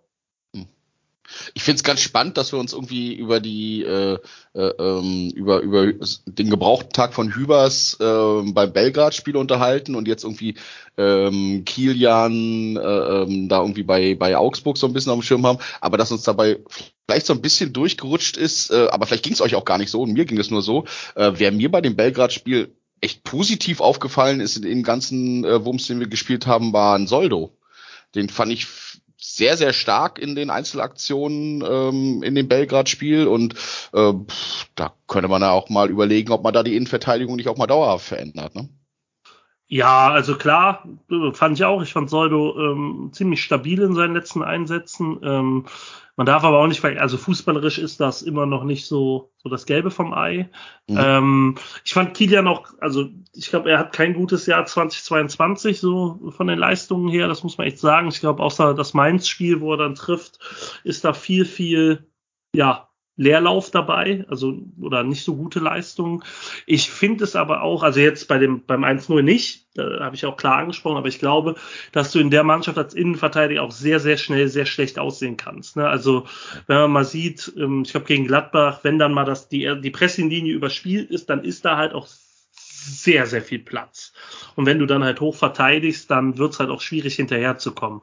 Ähm, ich glaube auch, dass es gar nicht so gewollt ist, dass die Jungs äh, so oft das direkt, den direkten Zweikampf suchen, sondern vielmehr eher Räume sichern und ähm, ist den Gegner, also es klingt immer so blöd, weil ein direkter Zweikampf ist natürlich auch dem Gegner das Leben schwierig machen. Aber ich glaube, dass eher gewollt ist, Gegner zu stellen, Gegner das Tempo zu nehmen, Mhm. Gegner mit dem Rücken zum Tor zu behalten. Ähm, das, was man bei Chabot halt Tick, deutlich einen Tick zu viel sieht, dieses nach vorne verteidigen, dieses ähm, rausrücken und de, der Gegner soll den Ball nicht vernünftig annehmen können und und und, also es, den Gegner nerven und es schwierig machen, ist, glaube ich, als Innenverteidiger wichtiger, als jetzt direkte Zweikämpfe anzugehen. Ähm, also im Sinne von, ich gehe jetzt ins Luftduell und dann wemse ich den weg oder so, irgendwie sowas. Aber Ja. ich glaube, dass, dass eher das die, die, die ja, Maßgabe ist, die dann vom Trainerteam kommt. Ähm, Finde aber tatsächlich auch, dass, dass Luca Kilian bei aller Kritik an Hübers Auftritt in Belgrad der deutlich schwächere ist aktuell von den beiden Innenverteidigern, den gesetzten Innenverteidigern. Wir haben halt aktuell das Problem, dass wir quasi nur einen dritten Innenverteidiger haben, den man irgendwie Anfang September in im Last-Minute-Fenster geshoppt hat. Der hat sich, und wir haben ja seitdem keine Spielpause gehabt. Ne? Also wir haben jetzt die erste Woche wieder so richtig, richtig frei. So wirklich. Also Länderspielpause mal ausgenommen, aber ähm, seitdem ist das ja tak, tak, tak, tak, tak hintereinander. Und ähm, ich glaube, dass Kilian natürlich eher die Nummer sicher ist. Ne? Also im Verständnis mit Hübers zusammen. Und ich fand auch, ich fand auch unabhängig, abseits, abseits von dem, von dem Gegentor, hat Luca Kilian ein richtig, richtig gutes Spiel gemacht. Weil er mal was gemacht hat, was ich bei ihm zu selten sehe, was ich aber gerne sehe, ist es Andribbeln. Ja, Das die heißt, Läufe nach vorne. Ne? Die Läufe Über nach vorne, weil die ja. Räume geben die Gegner den Innenverteidigern des FC häufig, weil weder Mhm. Timo Hübers noch Luca Kilian sie nutzen. Das Mhm. hat auch Gründe, das ist auch von, teilweise vernünftig so, nur wenn du gar keine, ja, gar keine Bewegung ist zu falsch, aber du hast ein relativ statisches Offensivspiel gehabt. Wenn dir dir dann die, das gibt, dann mit Tempo da durchzustechen, sorgst du für einen Chaos-Effekt in der Abwehr. Das heißt jetzt nicht, dass sie auf einmal alle wie blind, wie, wie aufgescheuchte Hühner rumlaufen. Ja, aber Aber die müssen ja einrücken dann irgendwie. Genau, Ne? Und man den halt- Spieler mal stoppen ist halt- und dann geben sich woanders irgendwo Räume dann. Genau, Das es ist ein Element, oder so. Ja. es ist ein Element, mit dem grundsätzlich eher nicht gerechnet wird. Das ist das, was zum Beispiel Jonas Hector und Florian Kainz häufig sehr, sehr gut hinbekommen. In Räume zu stoßen, die du eigentlich als Verteidiger oder als Offensivspieler, der Verteidiger decken soll oder ab, werden soll, gar nicht so auf dem Schirm hast. Und ich glaube, wenn du das, was Kilian da gemacht hat, häufiger machen könntest, also da ein bisschen, bisschen Räume ziehen, dass du, wenn du es vernünftig abgesichert bekommst, da einen Effekt erzielen kannst. Und das fand ich halt auch relativ gut. Und ich glaube, seine Zweikampfbilanz nach dem 0-1 ist jetzt gar nicht so verkehrt. Also von Augsburg kam er ja auch nichts mehr. Ne? Also nach dem, spätestens nach dem äh, nicht anerkannten äh, Abseitstor, was ja mega knapp war, Mhm. ähm, sah dann deutlich, also in der, in der, in der ersten Slow-Mo hätte ich gesagt, warum wird er überhaupt, also wie lange müssen die nachgucken, weil das war ziemlich klar, wenn man dann diese kalibrierte Linie sieht. Ähm, Dann war das ungefähr, ungefähr? Ja. fünf Zentimeter oder ich sowas. wollte sagen, war einfach so die Schulter ein bisschen nach vorne gelehnt, Ja, sozusagen. Ähm, ja, aber danach kam ja nichts mehr. Also ich habe auf, auf Twitter ja auch mit Holger Schmidt diskutiert von der DPA. Sehr netter Kollege, der meinte, irgendwie Augsburg träte viel reifer auf und, und sicherer und besser als noch in den Vorjahren. Ich fand das ab, der, ab, ab dem Nee.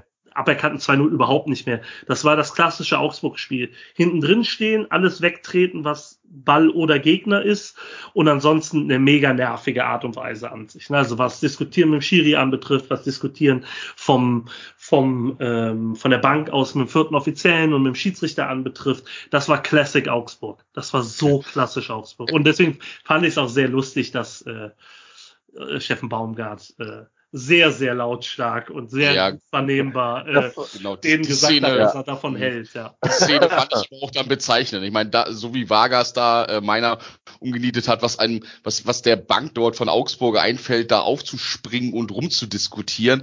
Ja, und Stefan Reuter ist ja eh mein Special Friend in der Bundesliga, also so ungefähr der unsympathische Typ, der irgendwo in, auf der Bank sitzt. Äh, und das ist schon echt wirklich furchtbar. Der hat da eine Attitüde etabliert in diesem Verein, dass die alle, äh, dass die alle nur noch am Rummotzen sind bei jedem kleinen Scheiß und ja, ich fand das auch sehr schön. Ich dachte so zuerst, sag mal, habe ich das gerade richtig gehört am Außenmikrofon? Ist war das gerade Baumgart, der da reingebrüllt hat? Aber fa- fand ich sehr schön, fand ich befreit. Das hat auch ungefähr also nicht nicht meinen genauen Wortlaut, aber meine Attitüde, als ich das äh, dann gestern in der Kneipe geschaut habe, hat das äh, schon sehr sehr punktgenau wiedergegeben, ja. Mhm. Ich fand ihn sogar noch sehr zurückhaltend, ne, muss ich ganz ehrlich sagen. Habe ich eben auch einem Kollegen beim Laufen gesagt. Ne? Also ich bin mir sehr sicher, dass ich bei der Szene, wenn das meinen Spieler betroffen hätte Mhm. und der Gegner steht da und tut so, ja, wird, da war doch Ball gespielt, der soll sich nicht so anstellen.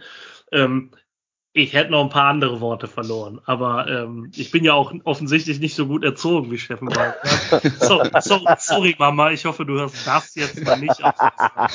Herzlichen Glückwunsch nachträglich zum Geburtstag, deswegen auch nochmal. Ähm, nee, Da hängen wir uns gerne ran, ja. Alles Genau. Gute, Frau Aber- Reinscheid. aber äh, ja, äh, weil das war, sorry, und wenn man es dann nochmal sieht und wenn man auch sieht, dass das Foul dann später von Petkov äh, gegen Hübers, Mhm. glaube ich, war es, Mhm. ähm, Ja. Ja. Also da darf sich keiner beschweren, dass das rot ist, wenn das rot ist. Ähm, weil, also bei Petkov war es einfach, ich glaube, äh, der ist nicht zu spät im Zweikampf, der ist zu früh für den Zweikampf fünf Sekunden später gekommen.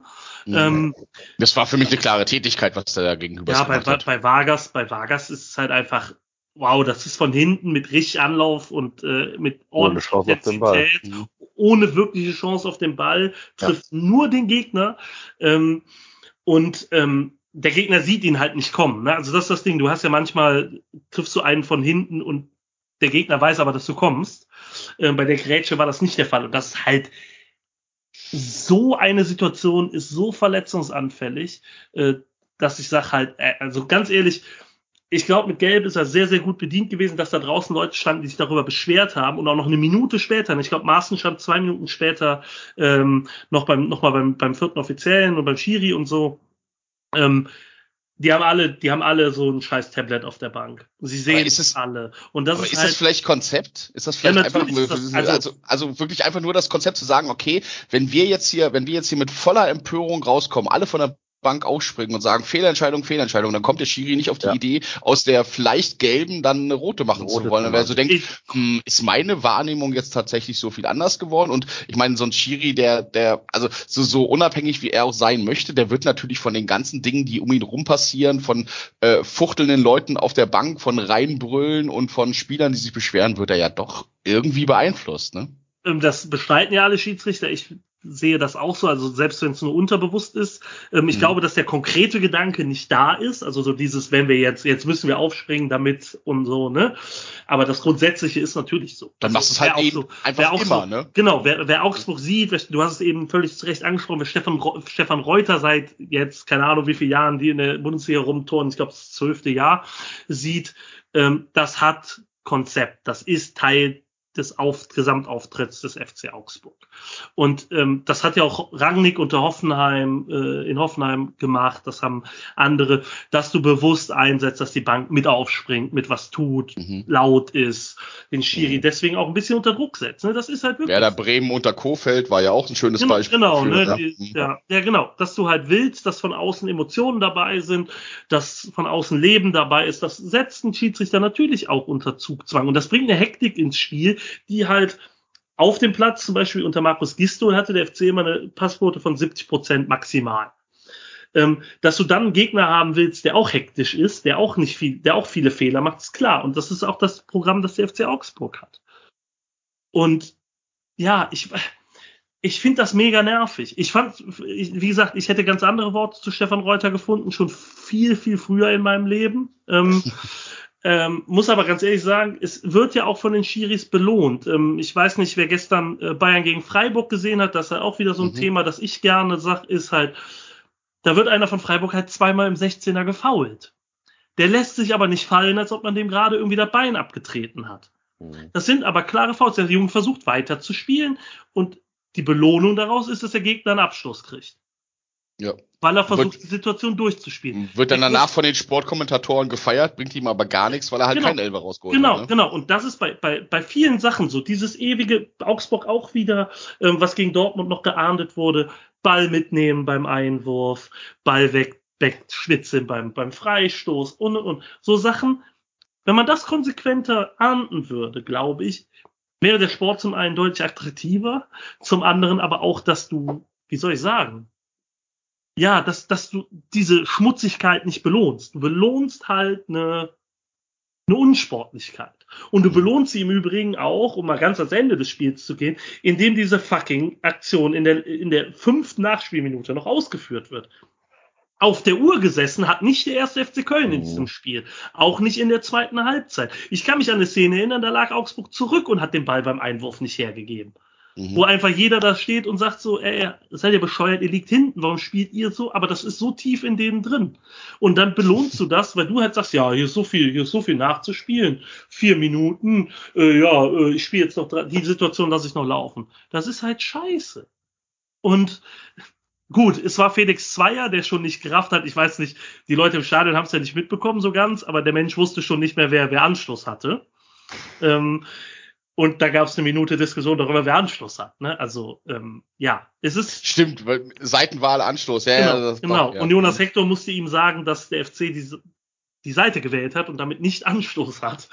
Und es ist halt, ja, weiß nicht, das ist, ich finde das schwierig, mich ärgert das, ähm, ich bin als Fußballer auch nicht anders bin, gewesen, bin ich ehrlich. Ähm, man versucht halt als Fußballer, wir sind halt alles Arschlöcher. Versuchen es so weit auszunutzen wie möglich. Wenn der Trainer im Training nicht guckt, bewege ich mich da auch nicht wirklich. Man, man lernt ja für sich und nicht für die Schule, ne? aber das ist in mein Hirn als Fußballer nie eingedrungen. Und so sind Fußballer in vielerlei Hinsicht. Und gerade beim Schiedsrichter ist das häufig so. Wenn man denen nicht klar sagt, das machst du nicht, dann versuchst du es immer wieder. Und wenn du ihnen dann beibringst, dass das funktioniert, über Jahre, diese Spielweise, dann Verinnerlichst du das einfach so tief, ne? Dann kommst du auch halt nicht mehr so raus. aus. Da, ja. Genau, sehen Spieler halt so aus wie dieses FC Augsburg. Was ich halt immer wieder furchtbar finde. Ich, man merkt mir auch an, wie sehr ich mit mir hadere bei diesem Verein. Aber es ist halt wirklich so. Es ist, ich finde es jedes Mal, es ist jedes Mal schlimm, gegen die zu spielen. Jedes Mal. Und zwar nicht nur, weil es meistens nicht, also gerade in Müngersdorf nicht sonderlich erfolgreich ist, sondern weil diese Attitüde mir einfach von der Bank, von den Spielern so mega auf die Nerven geht. Wisst ihr eigentlich, wann wir das letzte Mal in Müngersdorf gegen Augsburg gewonnen haben? Boah, Vor diesem ich- Spiel. 2011, ich habe es nachgeguckt, ich habe den Vorbericht für FC.com geschrieben. Ah, okay, alles klar. Hab's nachgeguckt. Ich war aber auch im Stadion. Äh, zweimal Lukas Podolski und einmal Peschko. Das habe ich sogar echt noch im Genau. Alles danach habe ich mir gründlichst aus dem Hirn gesoffen. gründlichst. Weil das Saubere jedes, elf Jahre. jedes Spiel für sich genommen ein unfassbarer Scheiß war.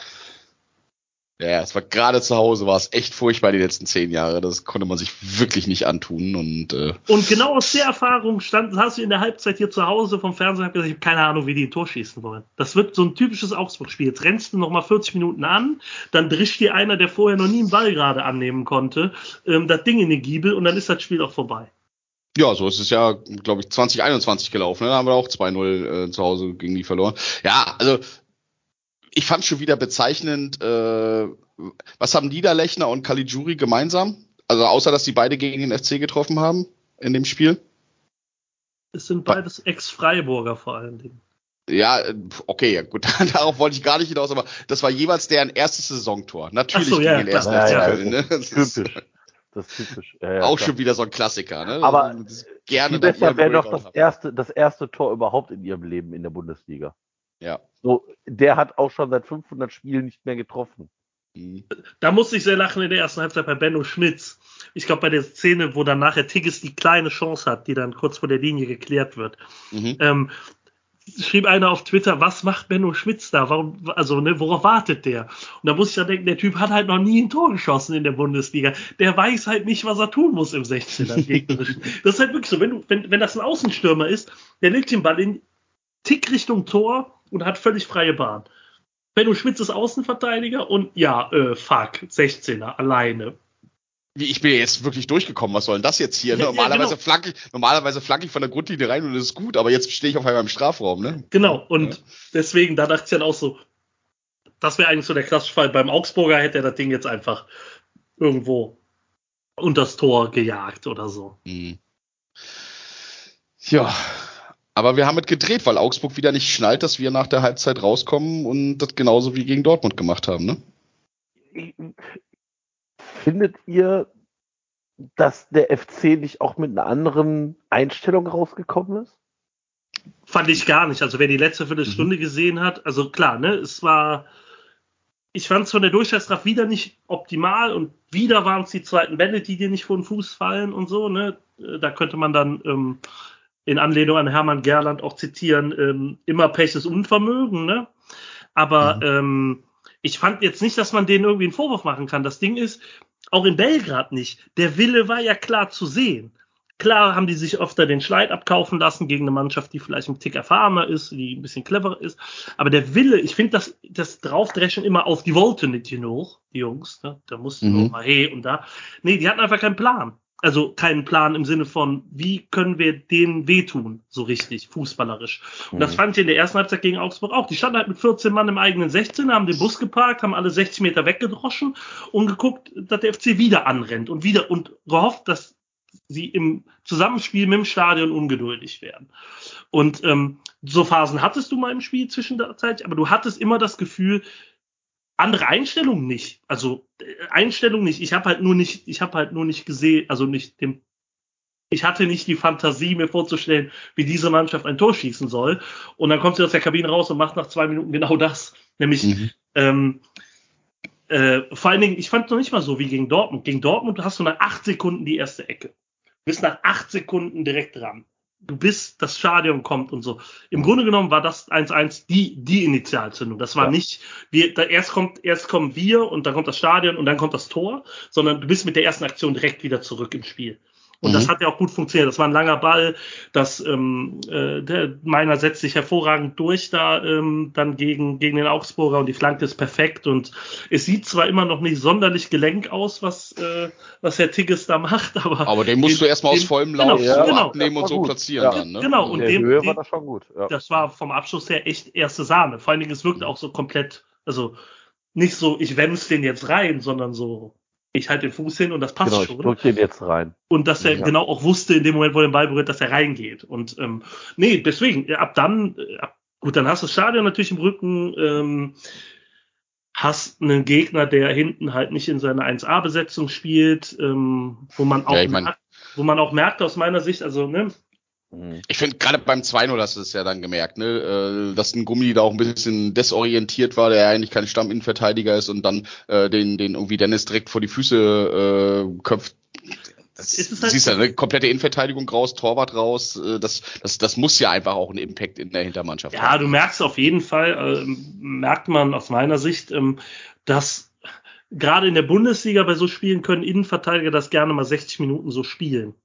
Mhm. Dann geht irgendwann, also das Problem ist halt, Gummi ist, was, 1,80, 1,77 oder so, 1,82, also halt deutlich kleiner und nicht groß genug für einen Innenverteidiger, der gegen Steffen Tigges 1,77. ja, äh, Mhm. gegen, gegen Steffen Tigges spielen will. Ähm, du musst bei jeder Aktion auf Zack sein. Also du musst im Kopf Mhm. wach sein. Das ist noch nicht mal eine körperliche Frage. Das ist einfach, Mhm. du musst jede Aktion auf Strom sein, weil du weißt, du bist 16 Zentimeter kleiner, 15 Zentimeter kleiner. Du musst clever sein, um das ausgleichen zu können. Bessere Stellungsspiel, früher hochspringen, Genau, du früher musst davor am Ball sein. sein, Ne? du musst körperlich da sein und und und. Und das, da, aus meiner Sicht hat man gemerkt, wie denen nach 60 Minuten der Saft auch in der Rübe ausgegangen ist. Dass du halt so, ne, ähm, unkonzentriert warst bei Sachen, dass die Lücken aufgegangen sind. Weil der FC es besser gespielt hat, aber auch, weil das halt nicht die 1A-Besetzung da ist. Und ähm, das hat man, aber du hast ja vollkommen recht, beim 2-1 glasklar gesehen. Also das ist weder gut geklärt, noch gut verteidigt, noch irgendwas. Ähm, äh, da, äh, apropos, ähm, ich find's mega krass, wie gut der Abschluss ist. Das sieht nicht spektakulär Ja. aus, ähm, aber der Abschluss ist wie geistesgegenwärtig Hussein Basic Mhm. ist und das war in Gladbach ja auch schon. Genau, Gladbach bei dem Tor war es ja ähnlich, ne? Mhm. ist einfach unfassbar für einen Spieler, der vor fünf Monaten noch drei Ligen drunter gespielt hat. Das ist unfassbar ernsthaft. Das ist so das ist echt krank, dass du die handlos, also ne, das Problem ist ja nie körperlich, also selten körperliche Schnelligkeit. Meistens ist das Problem, wie schnell bist du im Kopf? Und wie schnell dieser Junge gelernt hat, wie schnell du im Kopf sein musst in der Bundesliga, um, erfol um erfolgreich zu sein im 16er, ist ein Wahnsinn. Das ist ein absoluter Wahnsinn. Das habe ich so noch nie erlebt dass einer mit 21, mit 20, 21 auf dem Niveau noch so Sprünge machen kann. Was Handlungsständigkeit anbetrifft. Ne? Du kannst viel an Erfahrung dazulernen, was weiß ich, wie Jonas Hector das hat, ne? auch nicht der schnellste Mensch der Welt, ähm, aber äh, steht hinten links stabil, weil er weiß, wie er die Dinger verteidigen muss und und und. Aber wie krass schnell Dennis Hussein Basic gelernt hat, was es auf dem Niveau braucht. Und übrigens noch eine viel krassere Aktion ist, wie schnell er gelernt hat, dass über ehrgeizig nichts bringt. Er hatte, glaube ich, kurz vor, seinem Aus, vor seiner Auswechslung hatte er am gegnerischen 16 eine Aktion, wo er komplett tot im Kopf ist und im Körper. Das hat man dem angesehen. Und, er, und danach sieht an- man bei, genau, danach Zeigt sieht ja man an, dass er wechseln will. Ja. Genau, das, ich muss Ja. raus. Das geht nicht Ja. mehr. Und das finde ich für einen 20, 21-Jährigen, der sein fünftes Spiel oder viertes Spiel in der Bundesliga macht, der auch will, wo man auch merkt, so, ja, der hat richtig Bock, der brennt. Ähm, dann aber so klug zu sein und zu sagen, ey, hör mal, Coach, das war mein Startelfdebüt hier, es geht nicht mehr. Ich Das ist schon bin unfassbar, das, Das ist unfassbar halt- reflektiert, Ja. ne? Weil normalerweise siehst du ja so Spieler, ich kann mich hier noch an eine Szene, gab ja mal hier den, den, den, den Christian Conte äh, äh, bei beim, ähm, weiß ich, ob der euch ein Begriff ist, bei äh, ähm, beim FC St. Pauli, auch mega gehypter äh, Flügelspieler. Und dann hat halt St. Pauli im Pokal gegen Eintracht Frankfurt gespielt und er war eigentlich am Oberschenkel verletzt und dann hat er sich hat er gesagt so nee das geht das geht das geht hat sich tapen lassen ist losgelaufen rein in das Spiel nach zehn Minuten ersten Sprint angezogen wollte dann die Linie runter hat sich den Oberschenkel dauerhaft kaputt gemacht mit dem Scheiß und das ist dann halt so wenn wenn wenn du selber nicht wirklich reflektieren kannst kann ich das jetzt oder kann ich das nicht und das dann auch im im Spiel dann auch äh, ähm, mitzubekommen und dann zu sagen, nee, Coach, wechsel mich bitte aus. Und gerade als junger Spieler, der eigentlich sagen müsste, ich muss jede einzelne Chance nutzen, so lange wie möglich spielen und im Endeffekt muss, müssen die mich hier, äh, müssen die mich hier auf einer Trage vom Feld runterbringen. Das ist schon geil. Also wenn der, wenn das wirklich so reflektiert von ihm ist, dann ist das schon richtig, richtig stark. Das Und ist es nicht normal es für ihn zu dem Alter. nee, es sah auch nicht so aus, als wäre das jetzt so der Frust gewesen. ne? So die Mhm. Aktion hat jetzt gerade nicht geklappt, sondern es war wirklich so fünf Sekunden danach, ey Coach, es geht Ja. nicht mehr. Und das Mhm. ist halt mega, wirklich mega gut. Mega, mega gut. Magenzi, abgesehen davon, dass er auch fußballerisch ein richtig gutes Startelfdebüt hingelegt hat. Ne? Ich glaube, jeder, so, ich glaube nicht, dass man sich vorstellen kann, weil man nie in der Situation war. Aber kann sich denken, wie unfassbar aufgeregt man ist. Ne? Also du hast im eigenen Stadion die Chance, ähm, zu zeigen, was du drauf hast von Beginn an. Ähm, und äh, da hat Reik ja vollkommen recht, ne? so als junger Spieler willst du ja auch alles mitnehmen und du musst auch alles mitnehmen ne? an Chancen eigentlich, weil vielleicht kommen sie nie wieder. Und ähm, was, Klar, was der im Junge, nächsten, was der im Junge, nächsten Spiel kommt irgendein, so ein- kommt irgendein Holzfuß an, genau. äh, grätscht dich weg und du reißt dir sämtliche vorbei. Bänder im Knöchel und dann ist deine Karriere im Arsch, ne? Und Stefan Reuter brüllt dich an, dass du noch aufstehen sollst, weil es kein Foul war und, äh, ja. Und das war ja wohl auf jeden Fall keine rote. Ja, genau. Ja, und, ja. Äh, nee, aber vollkommen richtig. Und deswegen, das ist mega. Also, was, was der Kerl derzeit auf den Platz bringt, ist unfassbar wichtig für die Mannschaft. Und ich glaube, dass niemand, vielleicht außer Christian Keller und Steffen Baumgart, gedacht haben, dass es so schnell gehen wird bei ihm. Nein. Ich glaube tatsächlich, dass auch hier im Podcast wir zur Saisonbeginn gesagt haben, Jo, Hussein Basic, der macht jetzt die Vorbereitung mit und der wird wahrscheinlich aller Voraussicht nach nochmal ausgeliehen. Und das war ja auch, ich sag mal, erst das erste Ziel, dass man gesagt hat, Mensch, wir gucken uns den Jungen erstmal an und dann gucken wir mal, wie der sich zurechtfindet. Und gab ja, glaube ich, sogar schon was, Regensburg, die Interesse an der Leihe hatten. Ja, es gab ja. einige, einige. Na, also- also Regen- ich weiß, Regensburg Regen- auf jeden Fall, ja. Ich glaube, Kiel Regensburg- stand auch mit in der, in der Genau, Verlosung, also ne? da waren ja einige dabei, die, die Interesse hatten an, an einer Leihe. Und ich habe mal eine Frage an euch. Der FC hat ja, wo glaubt ihr, auf welchem Rang Dennis Hussein Basic aktuell mit den Scorern steht in der Bundesliga? Beim FC. Scorer, also Tore und Vorbereitung oder was? Genau, Tore und Assists. In der, jetzt in der aktuellen Bundesliga-Tabelle, oder was meinst du? Ja, genau, in der aktuellen Auswertung aller Scorer beim ersten FC Köln, auf welchem Rang ist er? Fünf. Ah, Keins hat ja schon ordentlich getroffen. Vorlagen. Lubicic, Tigges hat ja jetzt auch Tigges hat schon. drei. Ja, ja, ich halte fünf schon für realistisch. Äh, ja, vielleicht, vielleicht sogar vier. Ich meine, meiner hat jetzt auch irgendwie einmal getroffen, zwei vorbereitet, aber Hussein Basic müsste, ja, ich, ich sag mal vier, damit ich was anderes sage. Geteilter zweiter Rang mit Lubicic, Meiner, Thielmann und Tigges. Tatsächlich. Alle Okay. drei. Alle, Alle drei. mit drei, alle mit drei Punkten. Okay. Äh, Und der Junge hat vier Bundesligaspiele. Ja. Alle, also Lubicic und Meiner neun, Thielmann und Tigges sieben. Das ist, das ist schon gut. Für 50.000 Euro oder was wir da Also, an, genau, 50.000 an- Euro Ablöse. Also da hat der bezahlt haben, ne? schon äh, schlechtere Transfers. Und Joa Quaios. Zum Beispiel, ja. Und ich muss ganz ehrlich sagen, ich bin wirklich überrascht, wie, wie abgezockt der Junge auftritt. Und das macht schon echt Freude, dem zuzuschauen. Und wenn die Lubicic-Verletzung vielleicht ein Gutes hat, dann ist es Spielpraxis für Dennis Hosin Basic.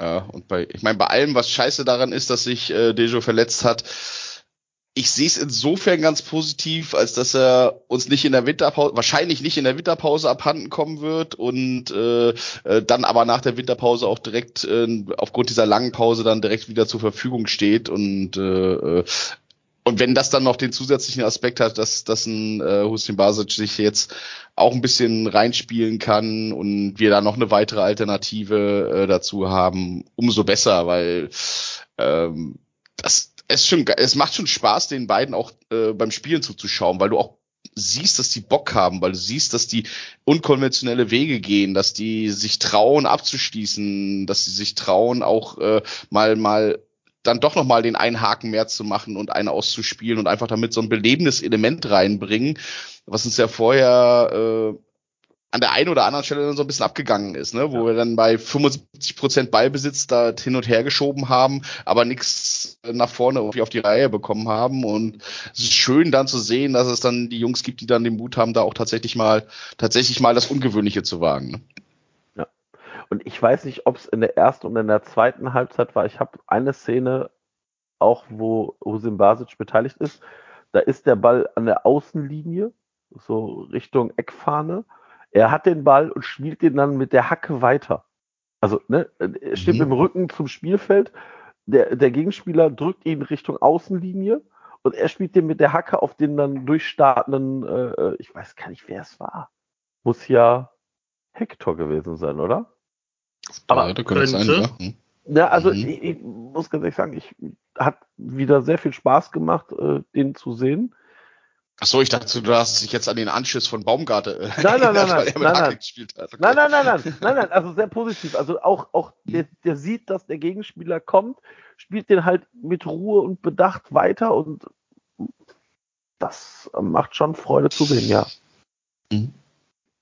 Wobei man dann auch sagen muss, also bei allem, bei allem jetzt Lobhudelei über ganz viele Sachen, ähm, man hat dann echt, glaube ich, in der Phase ein bisschen zu sehr gewollt.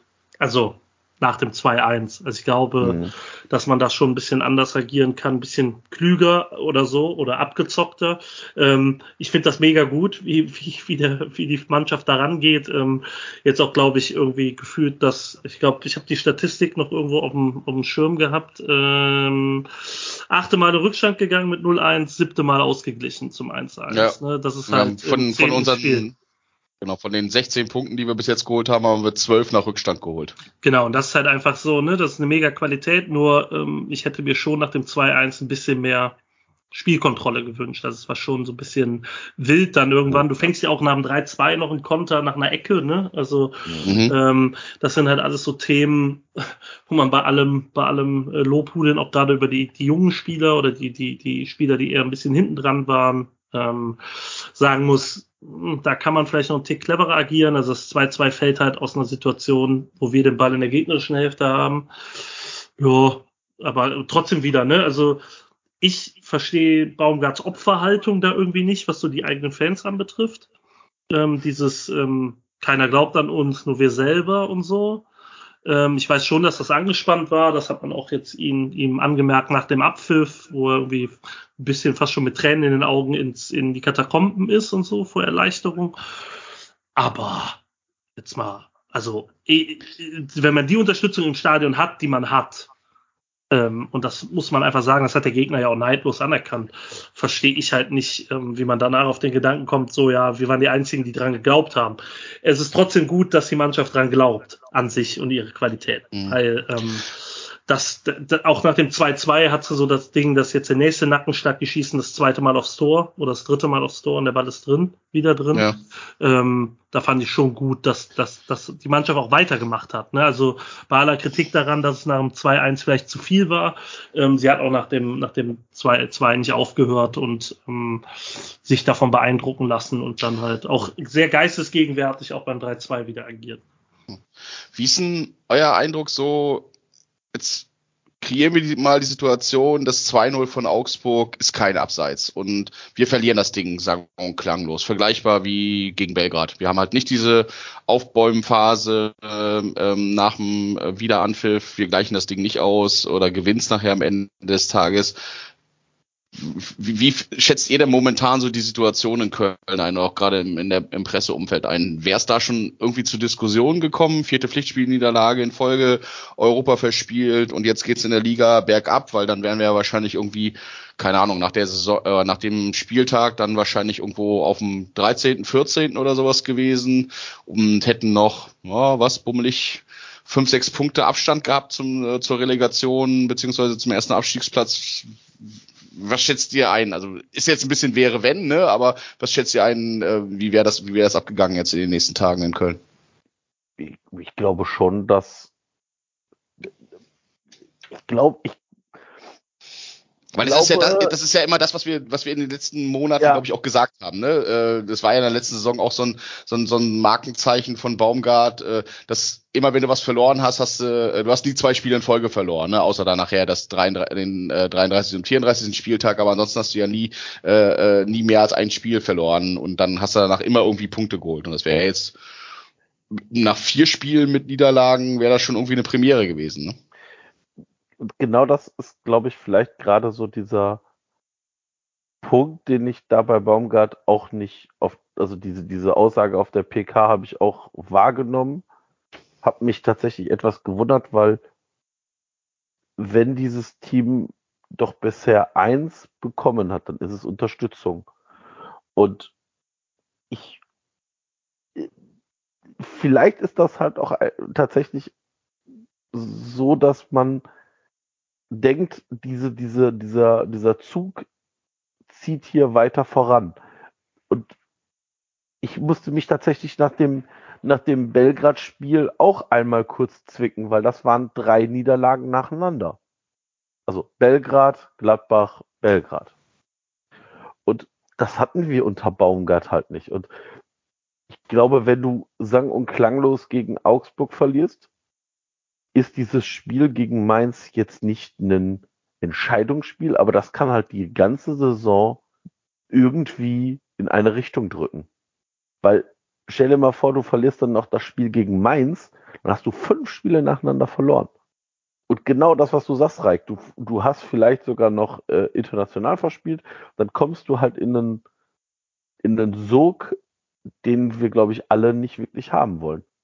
Ja, es sind halt auch so ein schlechte Laune-Modus irgendwie, Genau. ne? Der sich ja auch dann schnell mal festsetzt, ne? ist ja auch vor allen Dingen das, was, was so bei der Dreifachbelastung eigentlich oder jetzt für uns nur noch Zweifachbelastung. Wir haben ja ähm, offensichtlich äh, im DFB-Pokal keine Ambitionen gehabt.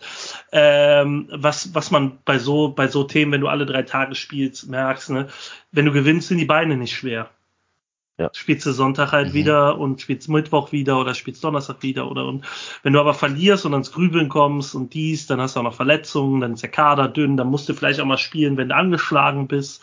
Ähm, ja, dann ist es halt schwierig. Und ähm, ich glaube aber, ähm, ich glaube tatsächlich, dass das, dass das, dass das, ähm, dass danach deutlich schwieriger geworden wäre, wenn wir das verloren hätten. Es kommt immer auf die Ja. Art und Weise an, aber Klar. nehmen wir mal an, wir hätten ähnlich ungefährlich gespielt wie, wie gegen, gegen wie in Belgrad, dann hast du natürlich auch die Diskussionen wieder. Ne? Du hast keinen, du hast keinen Torjäger, Tigges ist nicht richtig drin, Dietz Du ist kannst auch- doch nicht mit zwei Dietz ist U23 oder mit zwei äh, Ja, genau. äh, Regionalliga Regionalligaspielern äh, in, Genau. in die Bundesliga-Saison gehen, ne? Genau, und das setzt sich dann da schon ein bisschen fest. Ähm, ich finde es halt einfach mega geil. Wir spielen mit Tigges und Dietz vorne und haben die viertbeste Offensive der Bundesliga. Ne? Das ist halt dann auch mal so ähm, für, die, für die restliche Mannschaft. Ähm, ich fand auch Liebe Grüße an Wolfsburg, ne? ja, ich finde halt, find halt äh, auch nicht, dass irgendwie so die, die Spielweise sich jetzt großartig geändert hat. Man hat auch erste Halbzeit gegen Augsburg 40.000 Flanken geschlagen gefühlt. Ähm, also äh, der modeste Abgang hat ja nicht dazu gesorgt, äh, dafür gesorgt, dass, dass man da irgendwie ähm, anders, anders am Start ist.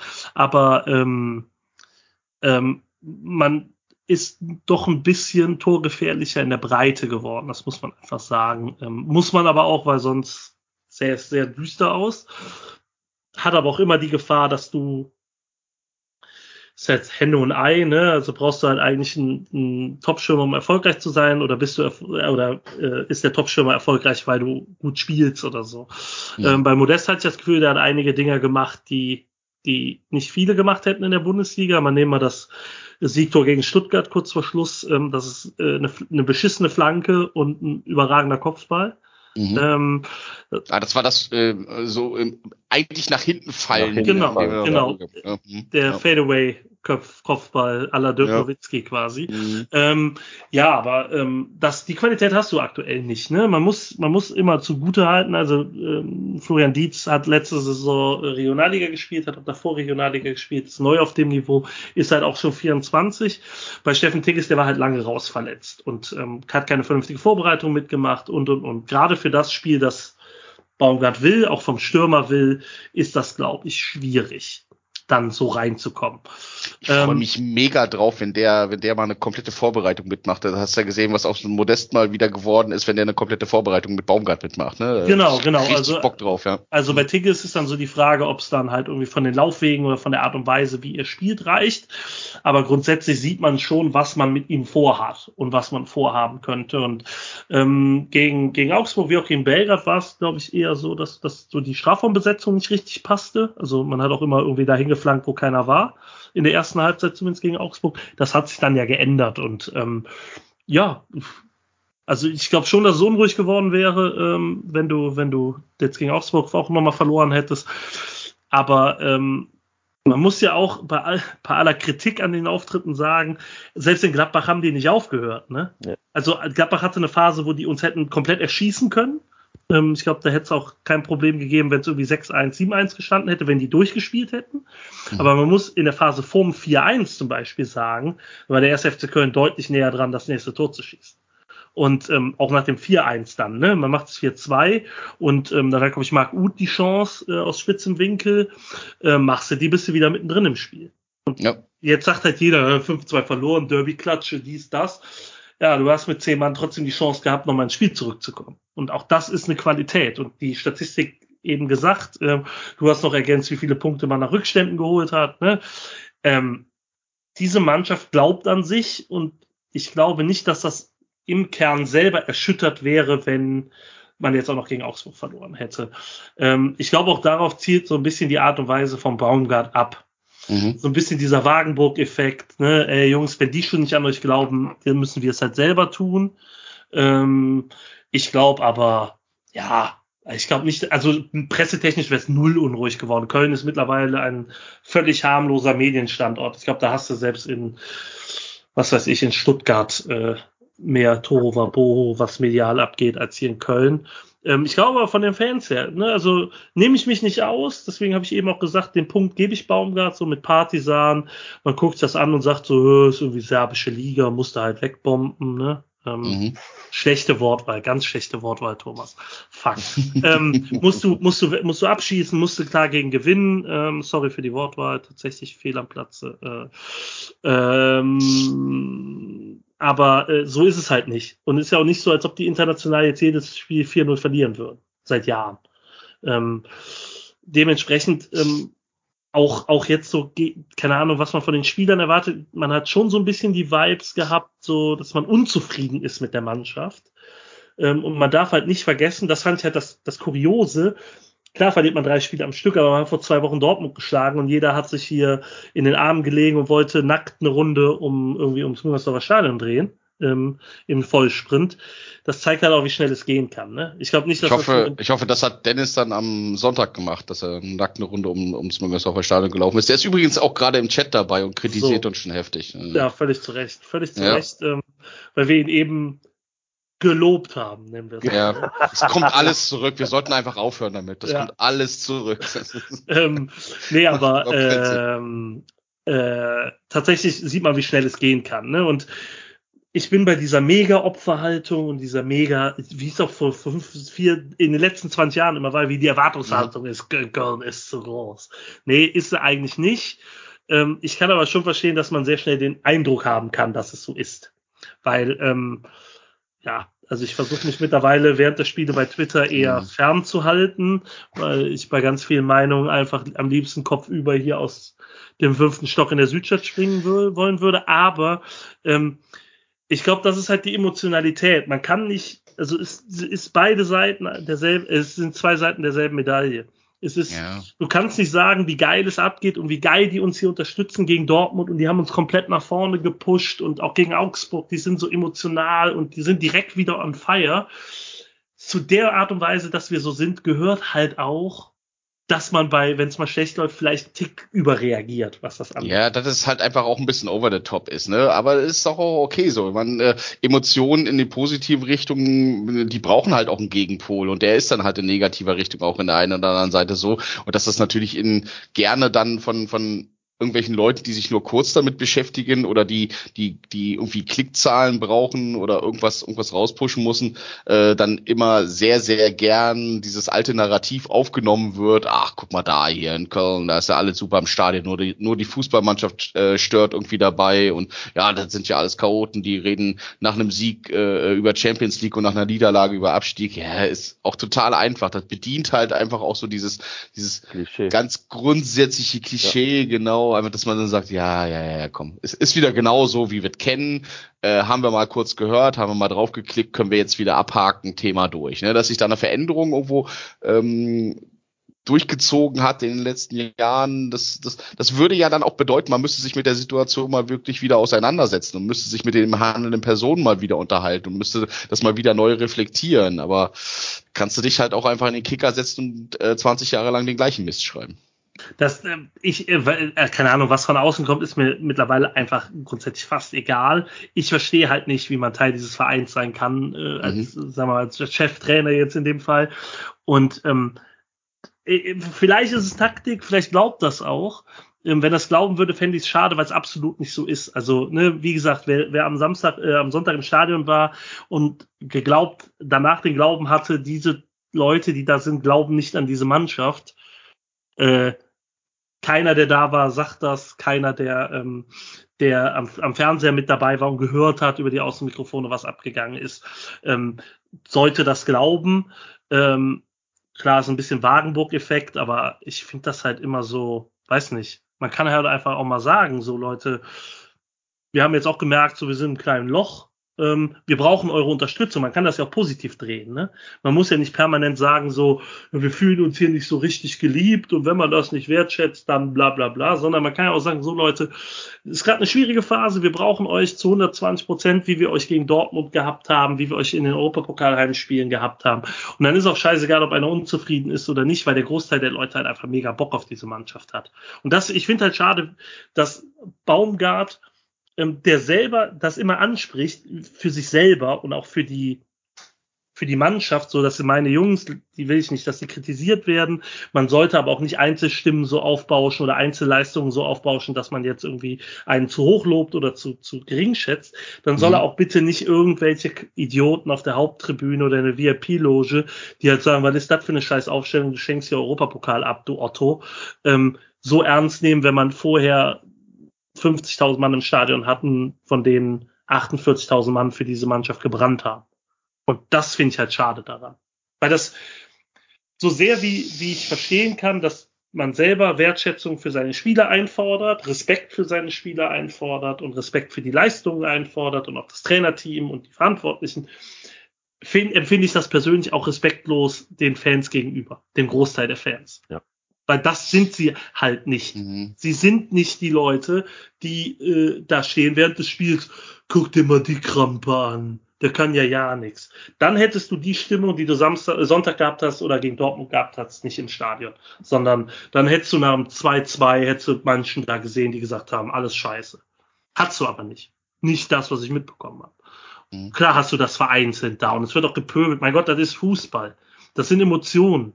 Das passiert. Ich reg mich auf und zwei Sekunden später habe ich vergessen, dass Steffen Tigges der schlechteste Spieler der Welt ist, den wir jemals gekauft haben, weil der Typ halt einfach das Ding reinwämst. So ist Fußball.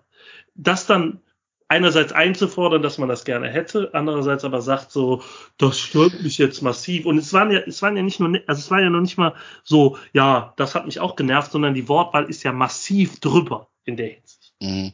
Das stört Ja. mich einfach. Auch nach dem, nach dem Sieg. Es ist nach dem Sieg gegen Augsburg null Thema für mich Mhm. persönlich gewesen, dass irgendwer nicht an diese Mannschaft geglaubt hat. Und dann ist das der dritte Satz, den Steffen Baumgartner sagt, das verstehe ich persönlich halt nicht. Klar, kannst du immer sagen, ich hab's euch ja gesagt. ja, geil. Willst, wenn du das so haben willst, dann kann man das Spiel auch andersrum spielen. Und das will keiner. Und das ist halt schade. Das finde ich halt einfach schade. Ja, also ich bin mir da auch noch nicht so richtig schlüssig. Ähm, Das hat natürlich auch ein bisschen was mit seiner persönlichen Sozialisierung zu tun. Das hat sicherlich auch mit den Teams, die er vorher äh, trainiert hat, zu tun. Äh, wenn du dann irgendwie da in Paderborn immer als Underdog überall aufschlägst, gerade in dieser Erstligasaison, dann, dann, dann bist du vielleicht noch viel tiefer in diesem Thema Wagenburg-Mentalität. Und ich weiß, dass mir eine Saison bevorsteht, wo wir sehr, sehr häufig auf die Fresse bekommen werden. Ähm, dann, dann gräbst du dich da vielleicht noch ein bisschen mehr mit ein. Ich glaube tatsächlich, da spielt er auch ein Stück weit mit, weil das ist auch einfach sein, glaube ich, sein Image, mit dem er, mit dem er da unterwegs sein will äh, und nicht nicht mal eins, was er sich irgendwie nur so selber gegeben hat. Ich glaube, so agiert er tatsächlich auch und dass er, dass wir vielleicht auch die eine oder andere Ansprache jetzt mal 24/7 hin und her und Blicke in die Kabine etc. drumherum, aber das sind ja auch ganz andere Gespräche, die er auch mit der Mannschaft zwischendrin nochmal führt, die eben halt nicht irgendwo live abgefilmt werden oder wo du nicht weißt, äh, die landen dann in irgendeiner Doku glaube, dass der denen das auch ein Stück weit so einimpft und dann äh, das einfach auch als Schild nimmt, um sich dann da vorzustellen und einfach auch, um, um den Stress vielleicht auch ein Stück weit auf sich zu lenken und von der Mannschaft wegzunehmen. Also ich kann das nachvollziehen, dass man das, dass man das vielleicht so auffasst und dass man sich dann vielleicht auch ein bisschen, äh, ähm, ja, weiß nicht, ich will jetzt gar nicht sagen ungerecht behandelt, aber schon so ein bisschen äh, ungerecht reflektiert irgendwie sieht. Ähm, ich nehme das tatsächlich, also ich für mich persönlich, ne, ich nur rein persönlich nehme das für mich tatsächlich nicht so wahr. Ich sag mir, pff, ey, wenn er 3-2 gegen Augsburg gewinnt, dann kann er in der PK erzählen, was er will. Das ist mir völlig wurscht. Ist mir total egal. Da bin ich, bin ich Ist am dann Ende, einfach ein bisschen ist am. Ende ja, ja. bei, aller, Mhm. bei allem, bei aller auch Kritik, die man vielleicht an der Art und Weise, wie er ist, äh, haben kann, tatsächlich das, wer gewinnt, hat recht, ne? Es ist halt einfach so. Du kannst auch, kannst auch dich 80 Mal darüber aufregen, dass irgendwie letztes Jahr Hamburg äh, Pokal vercoacht war, dass ähm, jetzt vielleicht diese Europapokalsache nicht so mega angenehm ist, dass da immer noch André Duda 60 Minuten bis 80 Minuten am Platz rumläuft oder was auch immer. Wenn du siehst, dass wir 16 Punkte nach 10 Spielen haben, Alter, der kann von mir aus auch äh, den Busfahrer von der KVB hier vom 132er spielen lassen, wenn das am Ende dabei rauskommt das ist halt einfach so äh, in dem Sport. Im Sport grundsätzlich. Also man muss dafür nicht alles gutheißen und man muss nicht gewinnen um jeden Preis, aber wenn am Ende das Ergebnis da steht, ey, da kann ich mich aufregen, dass da kaum junge Spieler spielen oder dass irgendwie äh, der immer spielt und der nicht und dies und jenes. Ey, ganz ehrlich, das wäre mir als Trainer dann auch völlig Bums. Aber Den- Dennis fragt übrigens gerade im Chat, ob Marco überhaupt dabei ist. ich, ich will, ich will halt meinen Gästen, ich bin halt, ich, ich meine, ich bin ja ein höflicher Gastgeber, ich falle meinen Gästen nicht ins Wort. Herr KY Lennart, ne? Also nur mal so. ähm, aber haben wir in der 72. Minute den Sieg eingewechselt? Ja, zumindest ist das derjenige, der die Vorarbeit macht, ne? Und der, wenn er den Ball nicht auf, äh, wenn er den Ball nicht, äh, oder wenn der Ball nicht bei Tigges landet und der ihn reinmacht, der auf jeden Fall einen Elfer rausholt, weil meines Erachtens nach hätte es dann einen Elfer geben müssen, so wie der, ich weiß gar nicht, wer war es, der Mirovic oder was, wie der, wie der Uta umgewämst hat. Äh, Äh, Demirovic. jo. Mhm. Dann wäre das auf jeden Fall ein Elfer gewesen. Also, ich, ich bin kein großer André Duda-Fan und ich werde auch nicht in den André Duda-Fanclub eintreten. Bin auch der felsenfesten Überzeugung, André Duda spielt, spielt da, weil ansonsten keiner auf der 10 aktuell anders in Frage kommt. Oder ich sehe keinen anderen, der da in Frage kommt. Also vielleicht seht ihr da, Stand jetzt, also scheint ja so, dass Marc Uth noch nicht für ansatzweise 90 Minuten fit ist. Ich finde, man hat einen gravierenden Unterschied zwischen Duda und Uth gesehen. Ja, wobei ich, aber du da auch, also ich habe tatsächlich bei äh, beim Wettanbieter meiner Wahl vor diesem Spiel äh, darauf gesetzt, dass äh, Duda ein Tor schießt und der FC gewinnt. Das hätte, glaube ich, eine 6,5er Quote oder sowas in dem Dreh gegeben. Weil ich auch feste Überzeugung war, irgendwann muss der doch mal wieder sein Breakout-Spiel haben. Und ich meine, das hatte er gegen Augsburg ja schon letzte Saison, vorletzte Saison, genau, wo er die zwei Dinger da gemacht Winkel, hat. Ne? Ja. Ja, wo ich auch so dachte, Mensch, und, und ich fand ihn jetzt tatsächlich auch in dem Spiel, fand ich so in zwei, drei Szenen fand ich ihn, äh, ich fand ihn erstmal grundsätzlich präsenter.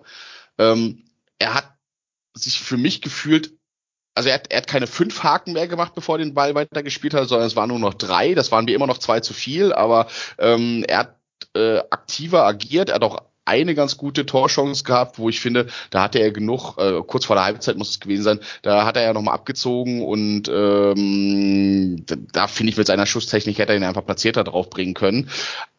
Aber ich fand ihn tatsächlich verbesserter und ich hätte auch damit gerechnet, dass er jetzt irgendwann mal diesen, diesen Breakout hat. Äh, andersherum habe ich mir auch tatsächlich Marc gut zurückgewünscht, weil der halt immer wieder zeigt, dass er diese überraschenden Momente hat, dass er da dann doch noch mal irgendwie ein bisschen zielstrebiger ist, dass er dann so einen Lauf in den in den ähm, in den Strafraum dann halt genauso macht, wie er ihn dann vor dem 3 zu 2 gemacht hat und äh, äh, da dann so durchkommt. Aber ich muss jetzt sagen, dass ich in der Zeit, wo du da auf dem Feld war, fand ich ihn im Spiel gegen Augsburg deutlich besser als in den Spielen davor. Aber ich gebe dir total recht, wenn Marc Uth komplett fit ist, dann ist für mich Henri Duda wieder auf der Bank. Punkt. Also es ist ja auch nicht so, also ich könnte jetzt spöttisch sagen, dass er nicht so deutlich abgefallen ist, wie er sonst abgefallen ist. Mhm. Ähm, ich fand schon, dass er es geschafft hat, das Spiel ein bisschen besser zu ordnen, also ein bisschen, bisschen das Heft des Handelns in die Hand genommen hat und ein bisschen Bälle verteilt hat. Es ist aber weiterhin so, dass er für die Spielweise, die der FC am Start hat, nicht ideal ist, weil alles Mhm. ein Kontakt mindestens zu lange dauert oder halt die falsche Entscheidungsfindung ist. Das ist ja vom 2-1 eigentlich auch so.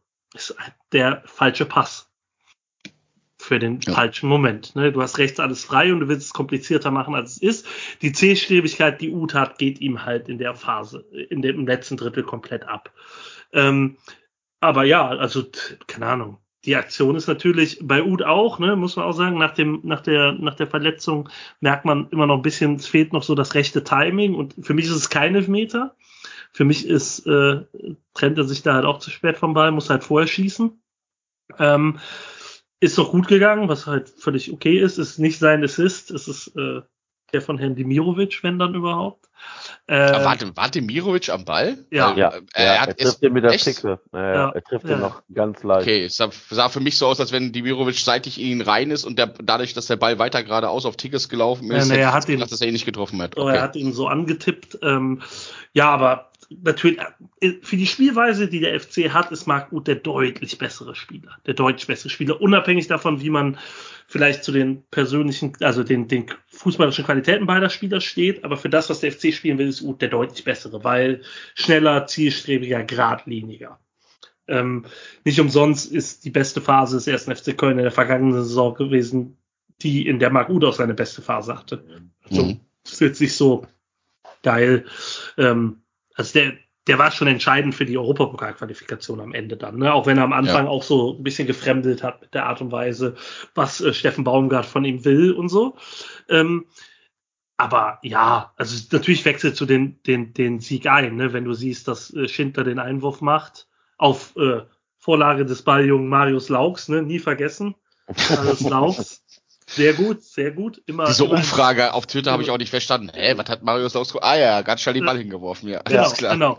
Ich Ja. finde übrigens sehr gut, dass man damit das bestraft hat, was Augsburg immer so unfassbar nervig macht, nämlich bei jeder Entscheidung zu diskutieren. Ähm, da Ja. bleiben halt zwei Mann von denen dadurch stehen, quasi. Ähm, auch wenn das, glaube ich, nicht entscheidend war, weil die ja eher an der Außenlinie waren, aber trotzdem schön, dass man es mal gemacht hat. Dann einfach einzuwerfen und nicht zu warten, was will der Gegner jetzt von mir? Ähm, aber ähm, klar, ne, Schindler ist in der Aktion, Uth ist in der Aktion, ähm, dementsprechend klar. Das ist ähm, entscheidender Impuls gewesen, ne? muss man auch wieder sagen, ähm, auch wenn es äh, ich vor zwei Jahren oder vor anderthalb Jahren jetzt schallend gelacht hätte, aber die Kadertiefe ist halt da.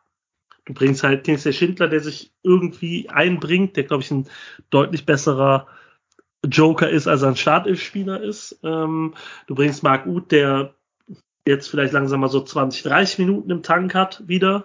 Ähm, und klar, ne, also das sind schon nochmal, das ist schon nochmal äh, Qualität, ne? Also mit Adamian bin ich noch nicht so warm geworden, muss ich sagen, aber sonst Mhm. du ja meistens, meistens meiner von der Bank oder sowas. Dementsprechend, ähm, ja, kann man halt ähm, echt sagen, ähm, Moral äh, und ähm, ja, Motivation auch, ne? Also was von außen kam, dann von, von der Tri Tribüne, äh, von den Rängen, äh, war genauso entscheidend wie, wie, wie die Einwechslung. Aber das auch, ne, klar, wenn du Marc Uth und Schindler bringst die sind am 3-2 maßgeblich beteiligt, dann hast du letztlich alles richtig gemacht. Ja. Das stimmt, ja.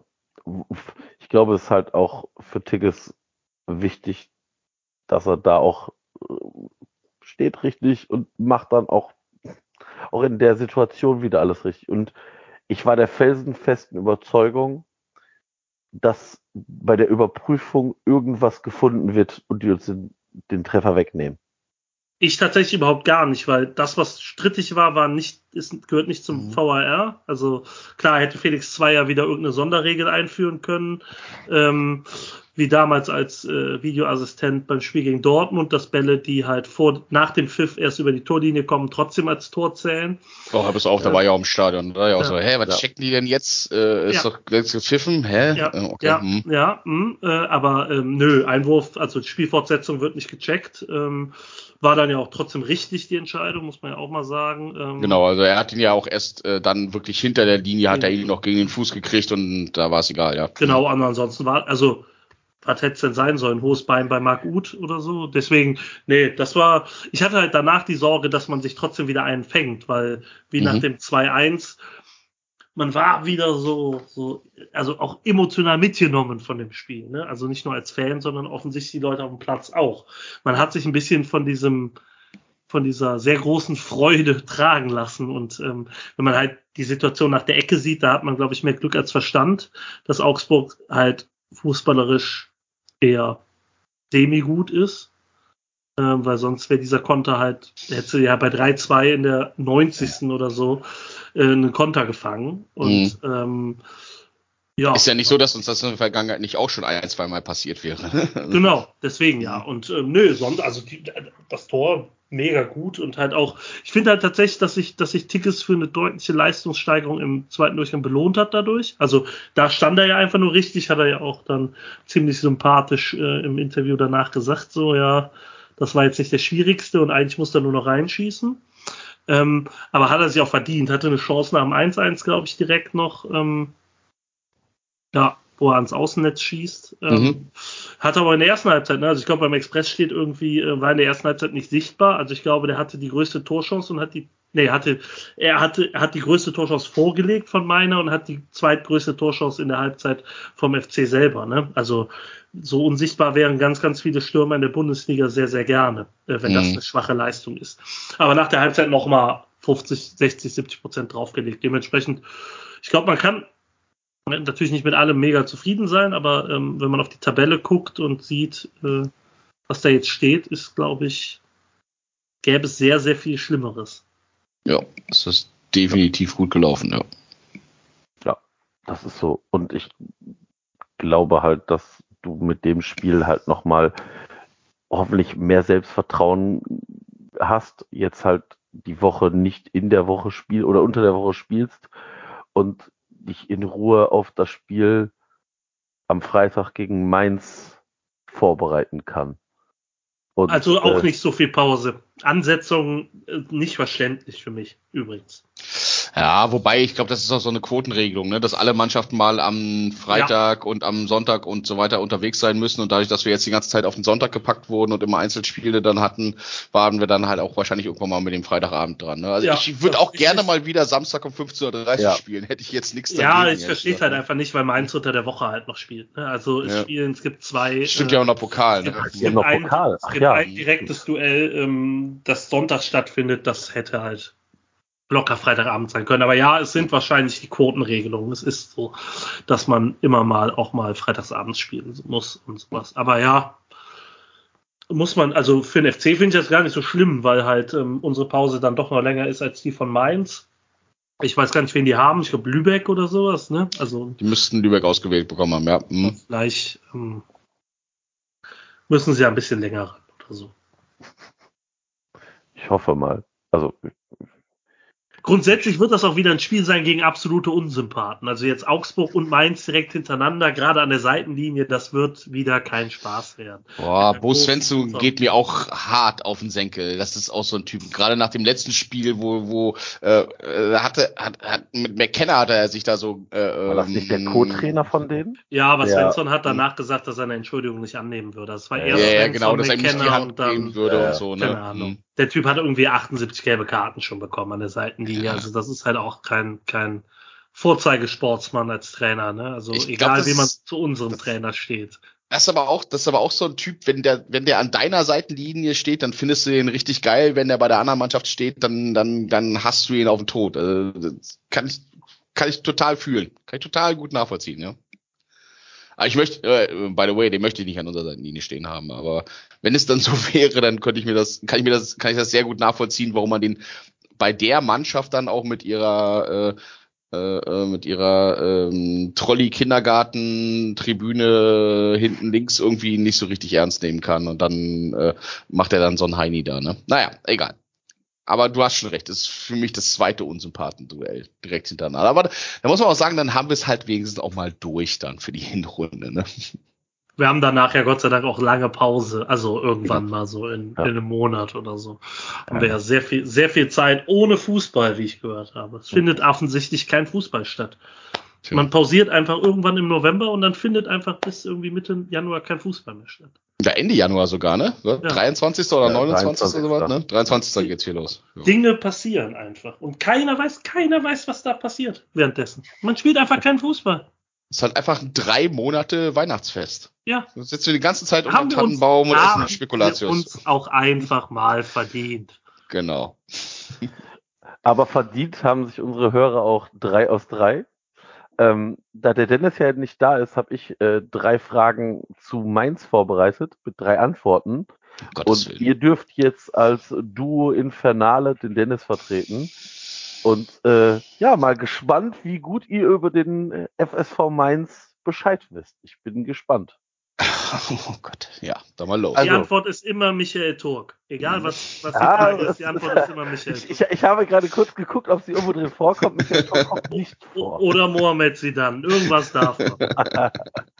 Die erste Frage ist, wisst ihr denn, wer aktuell Kapitän bei Mainz 05 ist? Ist es Ja. A? Oh, ja. Ja, die Frage ist ja einfach nur, ob ich es weiß. Und die Ach so. Frage-Antwort ist ja. Okay.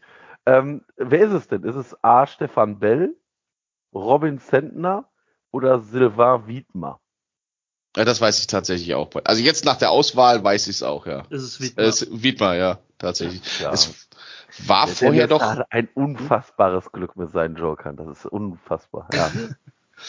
Also aus der Hüfte hätte ich es jetzt nicht gewusst, aber bei den drei war mir dann irgendwie klar. Ich habe das irgendwann vor, vor ein paar Wochen oder was haben sie das doch äh, gemacht. Er ist doch, ähm, wer, wer war denn vorher Kapitän? das was weiß ich, wer da vorher Kapitän in Mainz war. War das nicht, warte, warte mal, das war doch ein ehemaliger Kölner, der Nicole. Czernoweski. Nein, Nee, nee. Daniel, Daniel Brosinski wahrscheinlich. Brosinski, genau, Brosinski war das doch vorher Kapitän bei denen, oder? Keine Ahnung. Keine Ahnung. Ich meine, War das ich meine, und dann war es irgendwie. Das kann auch sein, dass Brosinski vielleicht davor war, dann war es Nia KT und dann als Nia KT jetzt, wo ist der, nach Newcastle oder was, ne? Newcastle, glaube ich, rüber äh, getradet Jetzt- worden. Ne? Sind das weitere Fragen, die ich beantworten Nein, muss? nein. Nö, oder, äh, das, nein. gut. das ist so Aber- diese, diese unendliche Kette, die sich dann vorzieht. Weißt du noch das und übrigens weißt du noch das? Nee, aber Wiedmar, ja. Mhm. Also ich finde, der, der Dennis hat ja geschrieben Bell, damit muss er auf jeden Fall schon mal einen Euro zahlen. Das ist Ja, nicht, logisch. Äh, tatsächlich wie unser Chat auch. Das, vielen Dank, Dennis, nehme ich gerne an. Alles Ähm. Kommen Solange er das zahlen muss, bin ich fein, ja. Kommen wir Ach so, wenn wir falsch antworten, muss Dennis bezahlen. Ja, natürlich.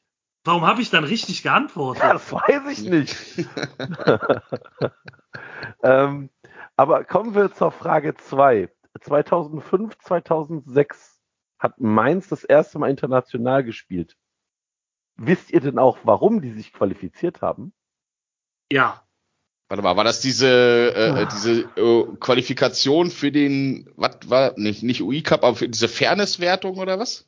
Ja. Ist das richtig in Erinnerung? Ich meine, ne? da- Fairplay-Wert- Fairplay-Wertung, kein, äh, quasi keine gelbe Karte in der Saison bekommen oder so ein Quatsch, ne? Oder die wenigsten, Ja, ne? die wenigsten, äh, Hm. wenigsten gelben und roten Karten. Ja, es ist tatsächlich richtig. Also es ist, äh, ich brauche meine drei Antwortmöglichkeiten gar nicht nennen.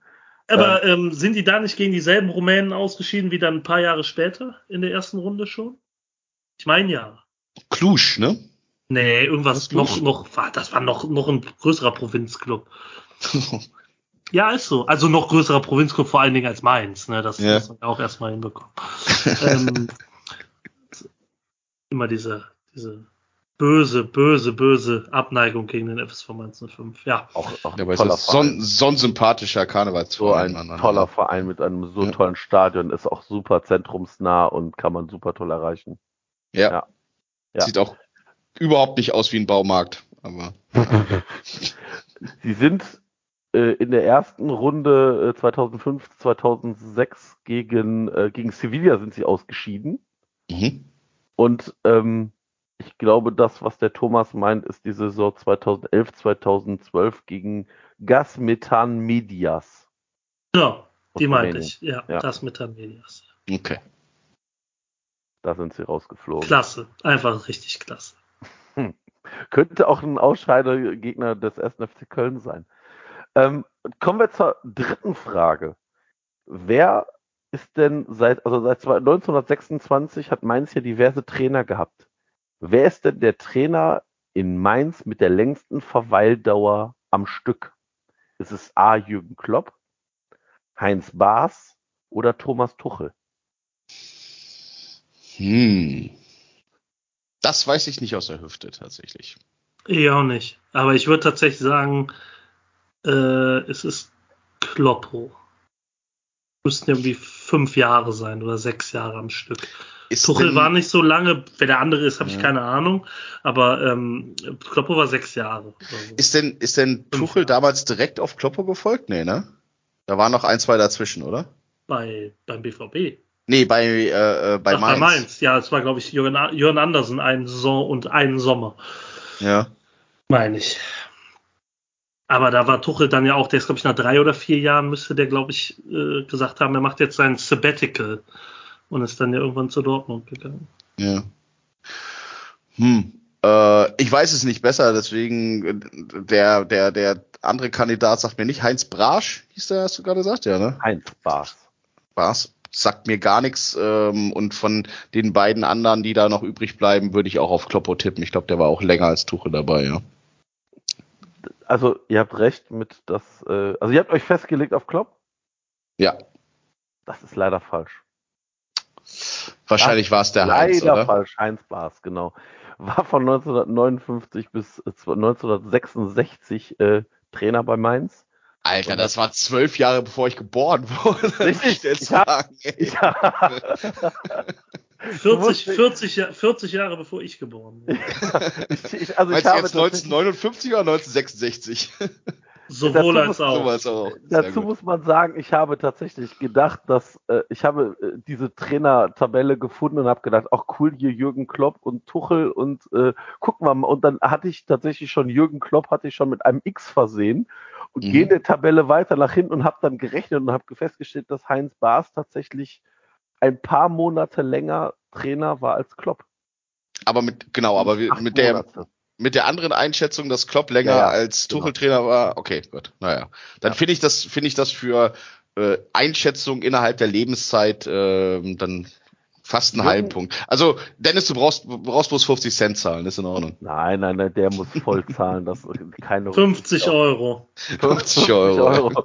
Also Jürgen Klopp war tatsächlich sieben Jahre bei Mainz. Sieben Jahre und vier Monate.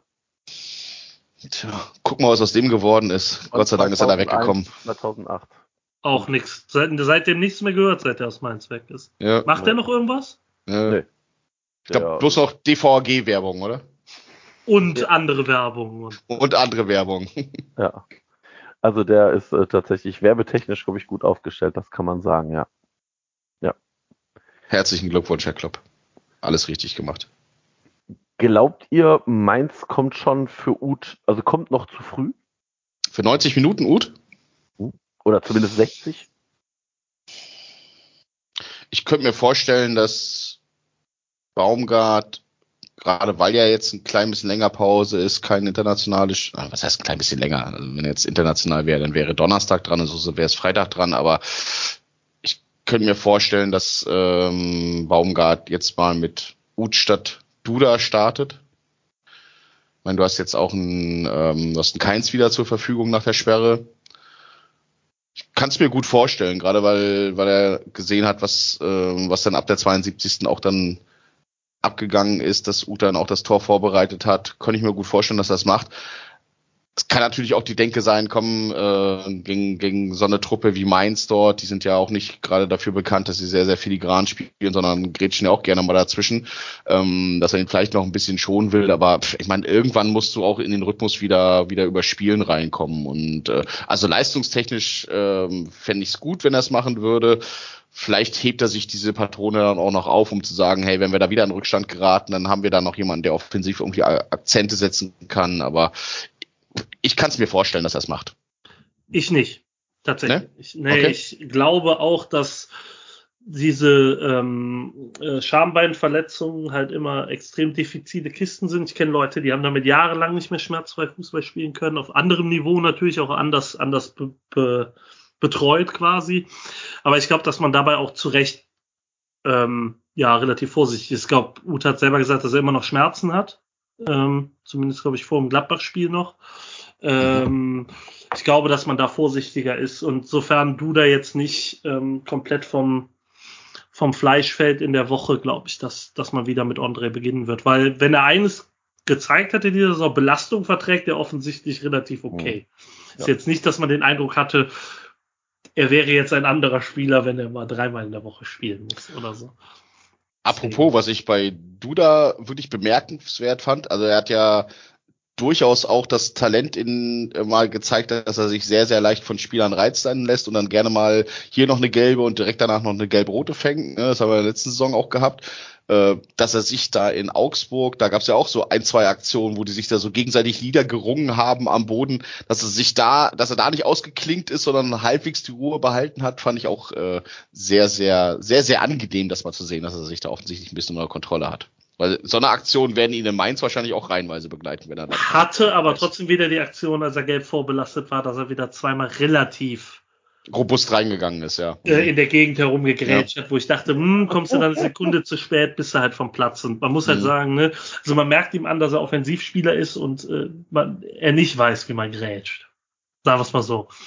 Oder nicht so. Das hat, das hat Sully ja auch, das hat Sully ja auch äh, beim, Genau. beim Dortmund-Spiel ja auch äh, herzhaft erfahren. Ne? Da Genau, froh, dass er nicht mit Rot runter ist. Slo- Slowako war ja ähnlich direkt zu Mhm. Beginn des Spiels. Ähm, dementsprechend ja, muss man, also, also ich fand gut tatsächlich, dass er sich nicht hat äh, aus dem Spiel bringen lassen, also nicht mal so Mhm. sehr reizen, sondern dass er halt einfach seinen Stiefel weiterspielt, egal ob man das jetzt mega geil findet oder halt okay oder nicht so wirklich geil. Ähm, aber er hat sich jetzt nicht vom Gegner daraus bringen lassen. War ja, glaube ich, auch noch irgendein Foul von weiß gar nicht, ob das an ihm war oder an einem anderen FCler. Äh, nee, glaube ich, war an Martel, ne? Wo man da noch schön den Fuß drauf gehalten hat, Ja. wo Mhm. gar nicht, Ja. gar nicht gepfiffen wurde, ne?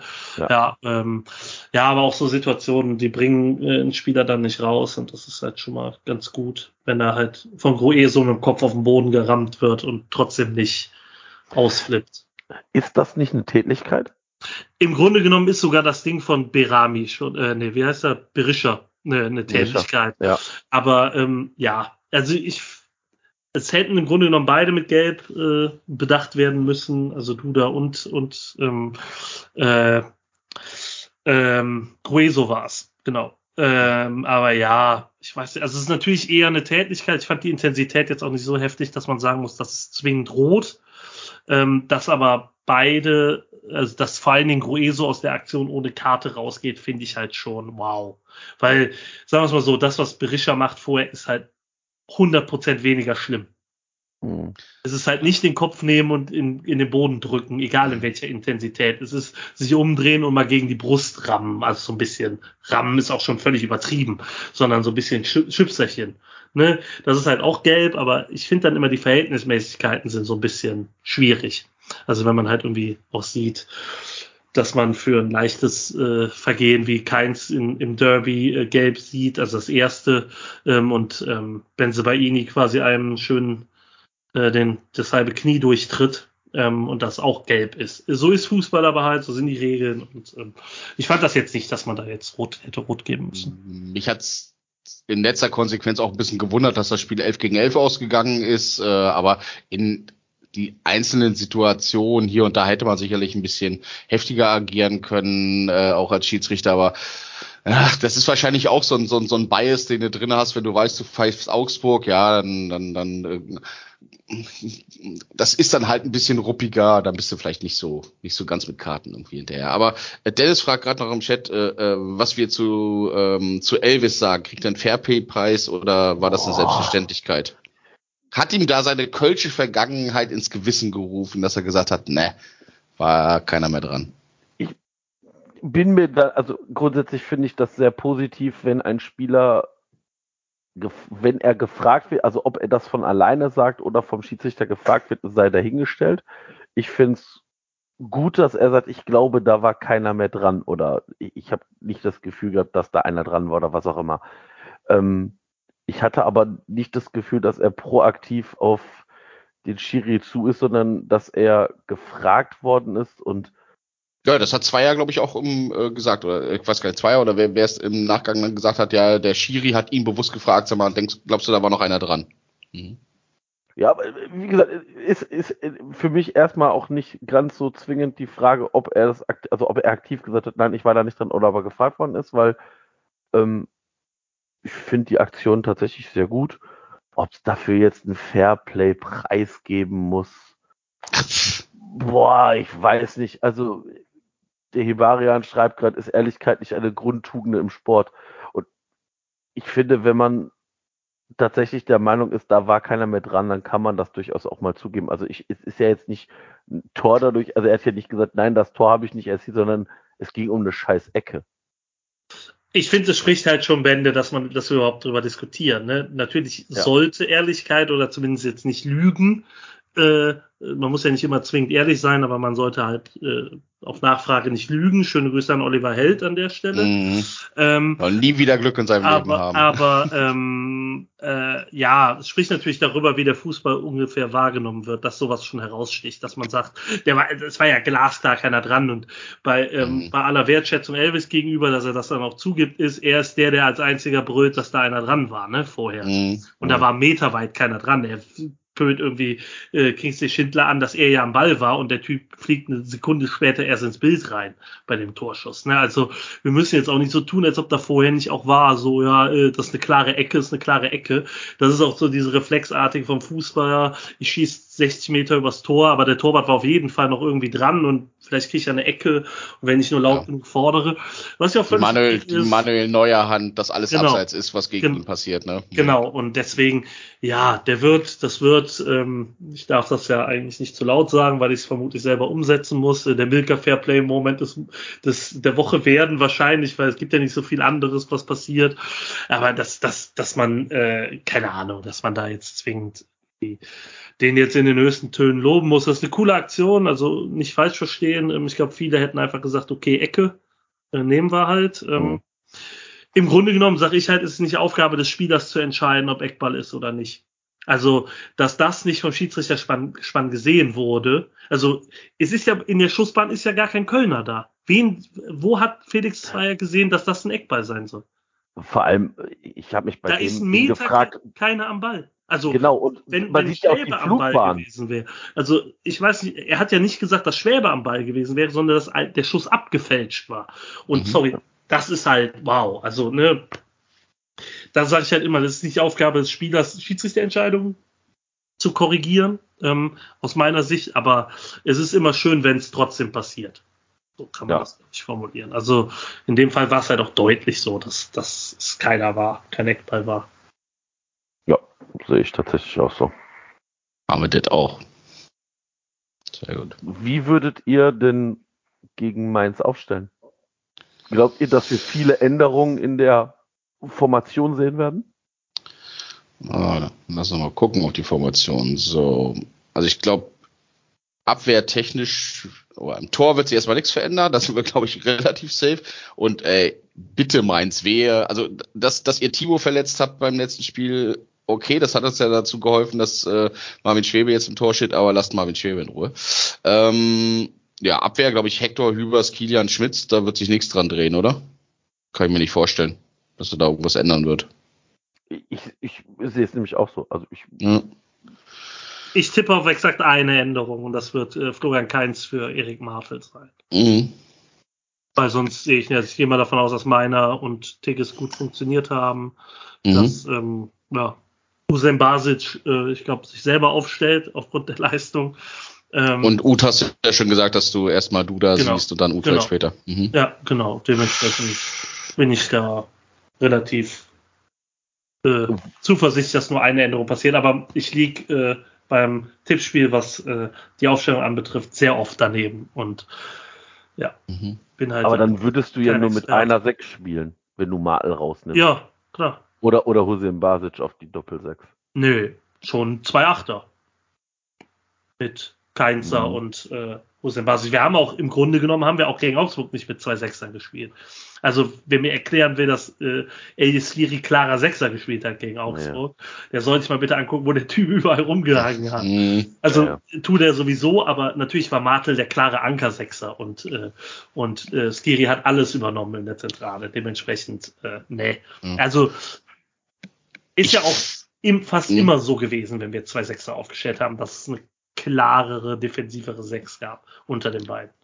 Ich finde auch nicht, dass wir gegen Mainz irgendwie arg defensiv auftreten sollten, weil ähm, bei denen hat sich das ja irgendwie komplett gewandelt. Die waren ja in der letzten Saison äh, sehr, sehr heimstark. Die sind jetzt irgendwie komischerweise diese Saison mega auswärts stark. Die haben irgendwie von ihren 15 Punkten haben die gerade mal drei zu Hause geholt. Den Rest haben die halt alles auswärts geholt. Da solltest du durchaus auch mal versuchen, ein bisschen offensiver anzutreten und äh, denen da zu Hause mal wieder ein bisschen auf den Füßen zu stehen. Also ich finde das in Ordnung. Ich finde nicht, dass wir da irgendwie, dass wir da irgendwie deutlich defensiver reingehen müssen, sondern dass wir da auch schon durchaus ein bisschen offensiven Druck entwickeln sollten und die den, den frühzeitig zeigen sollten, dass wir da was mitnehmen wollen. Finde ich gut. Ja. Gerade auch spielstark dann in der Mitte. Das ist in Ordnung. Ja, Ja. genau, ich glaube halt genau, dass das wichtig wird. Ne? Also Mainz ist genau so eine, so eine, so eine RB-Kopie äh, mit, mit Svensson, so viel Druck auf den Ball, viel, viel Gegner stressen ähm, und dann Umschaltfußball. Ähm, ich glaube, dass es da wichtig wird, den Ball in den eigenen Reihen behalten zu können, ne, um Lösungen zu finden, wie es immer so schön heißt beim Fußballspielen. Lösungen finden. Und ähm, dementsprechend wäre es gut, wenn wir, wenn wir Leute haben, auf dem Platz haben, die spielerische Lösungen finden können. Also nicht, dass Martel das jetzt unfassbar schlecht gemacht hat, aber ich glaube, wer die Saison bei Florian Kainz bis jetzt verfolgt, weiß, dass äh, damit nochmal ein ganz, ganz, ganz anderes Element auf den Platz kommen wird. Mhm. Ja. Gehe ich tatsächlich mit. Siehste? Steffen, weißt du Bescheid? Wir haben das mal, wir haben das mal geregelt für Ja, dich. wir haben das- wir haben das jetzt mal- nachdenken. Ich Ne? wollte sagen, wir haben das mal für dich geregelt. Ähm, ja, ich gehe ich mit, gehe ich mit. Und ähm, jetzt müssen wir natürlich noch einmal auf unsere Saisonspende gucken. Da haben wir ja natürlich noch mal zwei Spiele, wo wir jetzt mal drauf gucken müssen. Gegen Partisan gut keine Tore, schon mal keine Knete. Es haben aber mit Martel, Soldo und Hussein Basic drei Spieler gespielt, die U 2000er oder über, nee, was heißt es denn, unter 2000er Jahrgang, nee, über 2000er Jahrgang sind, also äh, jünger als 2000 geboren und ähm, dementsprechend gibt's da äh, dreimal einen Euro zumindest. Und ansonsten ist der FC da leer ausgegangen. Bei den Toren äh, oder bei, beim Spiel gegen Augsburg ein bisschen besser, zumindest drei Tore, A2 Euro und mit Martel, Huse in Basic zwei Spieler, die jünger als 2000 sind. 2000 oder jünger. Also 5 Euro nochmal in unsere Saisonspende und der eine Euro, den der Dennis für den Trainer zahlen muss, also 6 Euro. Und ich würde darauf wetten, dass er das auch nicht gewusst hätte. Insofern äh, Das- haben wir das, davon haben, gehe ich aus. haben wir das, haben wir das, glaube ich, auch, haben wir das gut gemacht, Thomas. Wir haben ihm nicht allzu viel abgeknöpft. Aber war das denn unser Ziel? Das, ich habe das ja jetzt zu spät verstanden. Hab das ja zu Ja, spät das verstanden. Ja, das ist, äh, ja. ja. Wir haben also wir haben uns zumindest nicht blamiert, das kann ich sagen. Es ist natürlich schade, dass Den, aus meiner Sicht muss Dennis allein für die Abwesenheit schon bezahlen. Also er hat ja keine Frage beant richtig beantwortet heute. Das ist tatsächlich. Äh, Was ihr da regelt, ist Mhm. mir egal, der Typ muss bezahlen. Ich kläre das mit ihm, ich kläre das mit ihm. Kann er, in den Ja. Chat, kann er in den Chat schreiben, was er will, lese ich eh nicht, kann ich nicht hören, ist mir egal. Kann, soll bezahlen jetzt endlich. Knete raus und so. Ja, wir lassen ihn ja jetzt auch wieder ins Stadion, nachdem er hintereinander zwei Spiele gewonnen hat. Alles gut. Allein das sollte ihm was wert sein, oder? Dass er nicht, dass er nicht mehr Angst haben muss, wenn er sich auf dem Weg zum äh, äh, zur Kurve macht, dass er links oder rechts von irgendwelchen Heckenschützen aus dem aus dem Gebüsch weggesnipert wird, damit er nicht ins Stadion kommt beim MC. Ich glaube, deshalb hat der Dennis auch nur gefragt äh, bei Twitter, ob jemand nach dem Spiel Zeit für ein Bier hat. Ach so, Weil er, okay. glaube ich, Angst hatte, dass er äh, vor dem äh, Spiel von äh, Schergen, die ich schicke, einkassiert wird. Also auf einmal, auf einmal so eine, so eine Aldi-Tüte über den Kopf hat und in Ja. ein Auto geworfen wird und so, ja. nee, einfach kommt irgendjemand und hebt den einfach nur hoch und trägt ihn weg. Also, Alles gut gelaufen. Dennis, du bist, du bist, du bist halb rehabilitiert. Ich habe dir ja schon, ich habe dir ja schon meine, meine Absolution erteilt. ah, das wie gesagt, ist aufgeschoben, nicht aufgehoben. Ja. Das werden wir weiter beobachten. Slowatschko kriegen wir auch ohne ihn hin. Äh, Müssen wir ja. Ja. Müssen wir ja. Gut. Habt ihr noch was, was ihr besprechen wollt? Nein. Nein. Nö. Wir haben ja jetzt auch, glaube ich, boah, fast bei zweieinhalb Stunden auf die Uhr gepackt, ne? So, Nö, alles, so alles gut. aus. ähm, wie gesagt, nächste Woche werden wir, ich denke mal, wieder in gewohnter Weise aufnehmen und auch wieder am Montag dann nach dem Spiel gegen Mainz sprechen und da werde ich tatsächlich heiß sein wie Frittenfett, weil es nämlich dann äh, die Woche drauf nach Tschechien geht und ähm, ja, da bin ich mal gespannt, äh, was wir dann im Nachgang zu berichten haben. Ja, ja. Wir sehen uns ja dann erstmal nächste Woche Mittwoch um, was, bummelig halb zehn in, äh, in Hannover am Bahnhof. In Hannover, genau. Ich werde in Hannover dazusteigen. Hoffe, dass die Reisegruppe Hamburg noch nicht äh, gänzlich ähm, abgeschossen ha sich hat und Da kann ich ein, dir- bisschen, ein bisschen Bier übrig geblieben ist. Ne? Da kann ich dir keinerlei Garantien drauf geben auf diesen Umstand. Das glaube ich tatsächlich. Und ja, ähm, ja. Ich, bin, ich bin mal wirklich gespannt, äh, wo das hinführen wird. Und denk an den Wurstbazar, ne? Ja, genau. Also ne, nehme noch, nehme noch Bestellungen auf für Reisegruppe. Äh, wir haben noch keinen Namen, aber das müssen wir auch noch rausfinden. Sowas ergibt sich am besten im Rahmen der Reise. Ja. Europa wegschnupfen. Genau. Gut, das war's. Ähm, wir sind raus. Wir sind der FC und wir sind trotzdem hier. Ciao, ciao. Macht es, jo. Tschö. Bye, ciao, ciao.